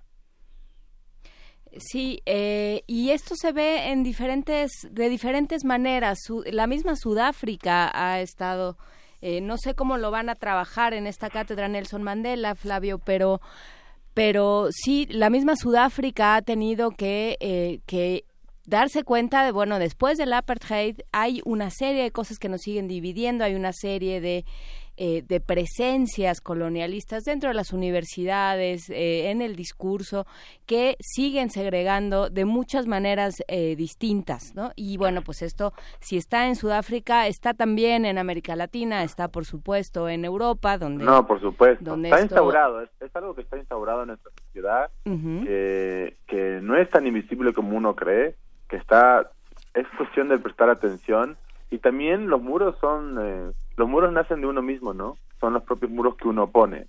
Entonces la cátedra, el, objetivo de la cátedra es un poco tomar la enseñanza y el legado de Nelson Mandela eh, para generar un análisis, una reflexión, difusión eh, a través de el legado de este gran hombre, a través del cine y la literatura. Entonces no- nos parecía muy importante tocar este tema tan actual, que es el tema de los muros, pero no solamente visualizando en el muro de Tijuana, ¿no? que es lo más visual, no, sino reflexionemos sobre los propios muros nuestros, ¿no? O sea, cómo la- desde, lo desde lo arquitectónico, cómo se crean los espacios para las mujeres trabajadoras del hogar, por ejemplo. ¿Por qué tienen, por qué vienen en espacios ridículamente pequeños? O sea, ¿cómo se manifiesta esto? ¿Cómo se organiza? De hecho, una de nuestras invitadas este, se llama Marcelina y Marcelina es la directora y la, la fundadora del, del, del, con- del sindicato de trabajadoras del hogar, Marcelina Bautista. Y ella nos va a hablar un poco sobre esto, ¿no? Sobre cómo las mujeres viven este, este apartheid, esta segregación que viene desde el momento en que su cuarto, por ejemplo, se convierte en el cuarto de donde van las cosas que no sirven. Entonces, ¿cómo te sientes tú durmiendo en un cuarto donde sirve para guardar lo que no sirve en la casa? O compartes, eh, eh, con todas las comillas del caso, eres parte de la familia, pero no te sientas a la mesa. No, no, no, no, no, no, para nada. Y, y esto es algo muy, muy interesante, muy importante de reflexionar. Por eso la cátedra eh, eh, crea estos espacios de reflexión. Eh, inauguramos mañana eh, a las 10 de la mañana en la sala Carlos Chávez con el, el coloquio de muros urbanos como nuevas formas de apartheid. Aquí, como te contaba, vamos a reflexionar un poco sobre estos muros que hay en la, en la ciudad, ¿no? Eh, que básicamente la reflexión o la pregunta es, ¿vivimos una nueva manera sofisticada de apartheid? Esa sería la pregunta. O, hemos, o vivimos la de siempre, nomás eh, la vemos con ojos de apartheid también, porque porque na- no ha cambiado, hay muchas cosas que no han cambiado. Pero bueno, vamos eh, a platicarlo. ¿En dónde, a qué hora, quién puede ir, cuánto cuesta? Todas estas cosas de, de preguntas de comprador que le llaman. Eh, el, el- se inaugura mañana. eh, el primer coloquio es a las 10 de la mañana en la sala Carlos Chávez. Se llama Muros Urbanos como nueva forma de apartheid. El segundo coloquio es a las 12.45, que es el arte como forma de romper muros. Aquí reflexionamos sobre todo lo que gira el arte, ¿no? El arte de esta segregación, estos muros. Y eh, luego tenemos eh, la proyección de una película a las 6 de la tarde en la film- ahí en las salas del, del cine. Una película llamada Muros, una película española. Eh, la, todo el día es gratuito, es un día entero que empieza a las 10 de la mañana y más o menos tendremos como dos exponentes, desde escritores, artistas visuales. Por ahí está Emiliano Monge, ¿verdad? Emiliano Monge, Sí. Anita Taz, directora del, del Museo de Memoria y Tolerancia, Luis Miguel Costero, que es un músico, Carmen Cuenca, o sea, Elena Fortes, la ex directora ambulante. Hay un gran grupo de personas que van a venir a reflexionar sobre estos estas nuevas maneras de apartheid. Y paralelamente inauguramos hoy en el Museo de Memoria y Tolerancia a las 5 de la tarde la exposición sobre migrantes y refugiados, que es una alianza que tenemos con el museo de trabajar juntos. Ya lo hemos hecho con Martin Luther y ahora con este tema. Pues queda hecha la invitación, ya está toda nuestra información en redes. Este Cátedra Nelson Mandela, muros como nuevas formas de apartheid que hacemos para, para distinguirnos de los demás y sobre todo para ponerlos del otro, de en otro lado, para que no se junten con nosotros o para quedarnos con lo que tienen, aprovechar lo que tienen y luego decirles lo estoy haciendo por tu bien, que platicamos en la mañana. Son temas que nos preocupan, que nos ocupan de diferentes maneras. Muchísimas gracias, Flavio Mm, Florencio Gracias a ustedes. Coordinador de la Cátedra Nelson Mandela. Queda hecha la invitación. Seguimos aquí en Primer Movimiento, nos despedimos. Vamos a compartir todo esto en, en redes sociales. Si no me equivoco, toda la información, como bien decían, se encuentra en cultura.unam.mx. Aquí también Sí. podemos ver los perfiles de los invitados. eh, y pues si, si va a estar mañana temprano, acabando Primer Movimiento, podemos irnos todos para allá y, y disfrutar un rato de, de esta presentación y bueno, pues seguir discutiendo todos estos temas. Tenemos un regalo para los que nos escuchan. Sí. Tenemos un regalo que es un canto de estío, que al violonchelo Gustavo Martín, eh, Juan Antonio Santoyo en el piano y Juan Carlos Laguna en la guitarra. Tres instantes del mar de Julio César Oliva y una es una gran antología de piezas eh, fundamentales que están en, en este CD que se llama Canto de Estío, Urtext, que es una editora muy importante de música, de música trascendente, de música que se quedará con nosotros y lo vamos a dar por teléfono. Hay que llamar al 55 36 43 39. Déjenle un mensaje bonito a, a, quién va a contestar el teléfono, Miguel. Miguel. Ah, denle un abrazo a Miguel y mándenle también un abrazo radiofónico a Gustavo Martín que siempre nos acompaña en esta cabina de una u otra manera como invitado, como radioescucha, como como ser que hace comunidad, como como chelista. En fin, ¿qué les parece si seguimos escuchando más música, seguimos platicando mientras eso sucede y recordamos el teléfono? Si nos piden que demos el teléfono 55 36 43 39 ¿Solo hay uno? Nada más hay... Ah, bueno, luego luego Pero ya tenemos más por ahí del, del más reciente. este, este, es el más reciente. No, este es el primero. El segundo es el de violonchelo y música mexicana. Ese. Este, ese lo vamos... ya, es que ya los regalamos, creo, los que teníamos. Pero bueno, yo quiero uno. y que se quede con ganas en urtex.com.mx. Puede conseguir mucha música de esta. Esta disquera es muy buena, sin duda. Digo, no, el adjetivo bueno a lo mejor no está describiendo todo lo que hace. Que tiene un gran rigor en la selección de un repertorio internacional, académico, popular, muy importante de, de, estos espacios donde uno no solo encuentra música tradicional, sino también muchísima música experimental. Eh, le agradecemos a todos los radioescuchas que hicieron comunidad con nosotros esta mañana, a todos los que comentaron las distintas secciones. Hoy empezamos con, con un poco de música africana, de música de Kenia. Hablamos de, de vicios de vicios ordinarios y de pecados. Vicios ordinarios es el libro, ah. pecados originarios era el tema con el doctor Alfredo Ávila. Pasamos por economía, pasamos por Venezuela, pasamos por Nelson Mandela. Finalmente creo que el programa de hoy se lo dedicamos un poco a la desigualdad y, y al cómo estamos leyendo las narrativas en el mundo. Sí. Quizá con eso nos podemos quedar. Y que tenemos una gran memoria aquí. Ya es, hoy caduca, la, hoy hay una nueva Gaceta, pero la Gaceta ha publicado un suplemento sobre los 150 años de la Escuela Nacional Preparatoria, que son textos muy interesantes de saber que no, no nacimos ayer, que tenemos una gran trayectoria, una gran historia, y por eso tenemos un gran futuro. Y vamos a despedirnos con la curaduría de eh, de, Ricardo Peláez con Ayub Ogada, con esta canción que se llama Chiro, que es el mensaje que da un anciano advirtiendo a los jóvenes que está muy bien ir a recorrer el mundo y aprender cosas de otros lados, pero sin olvidar sus orígenes y el lugar de donde provienen como pues. Pal que se va de Citarrosa. es la versión, la versión keniana de Pal que se va. Vamos a escuchar. Gracias a todos los que hacen comunidad con nosotros. Mil gracias a todo el equipo que hace Primer Movimiento, ingenieros en cabina, redes sociales, producción, información, coordinación de invitados, noticias, etcétera, etcétera, etcétera. Eh, lo hacemos con muchísimo cariño. Gracias a todos ustedes y nos vamos. Hasta mañana. Gracias a ustedes. Esto fue Primer Movimiento. El mundo desde la universidad.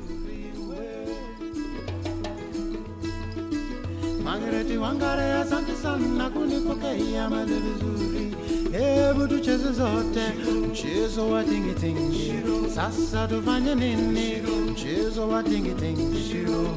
Tufanye nini shiro? Tuimbe yote shiro. Hey ha hey ho hey ha hey ha hey ho. Ha wacha wewe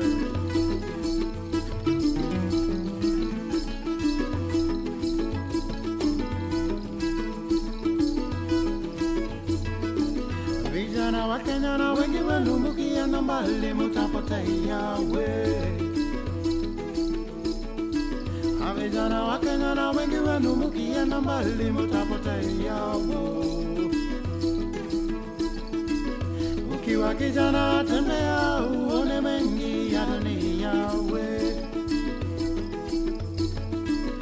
Ukiwa kijana tembea uone mengi ya dunia wo. Aya nilikwenda pale Uganda nilifurahi na tingitingi we. Nilikwenda pale Uganda nilifurahi na tingitingi wo. Margareti Wangare asante sana kunipokea mali vizuri we. Mangreti wangare asante sana kunipokea mande vizuri Hebu tucheze zote mchezo wa tingitingi Sasa tufanye nini?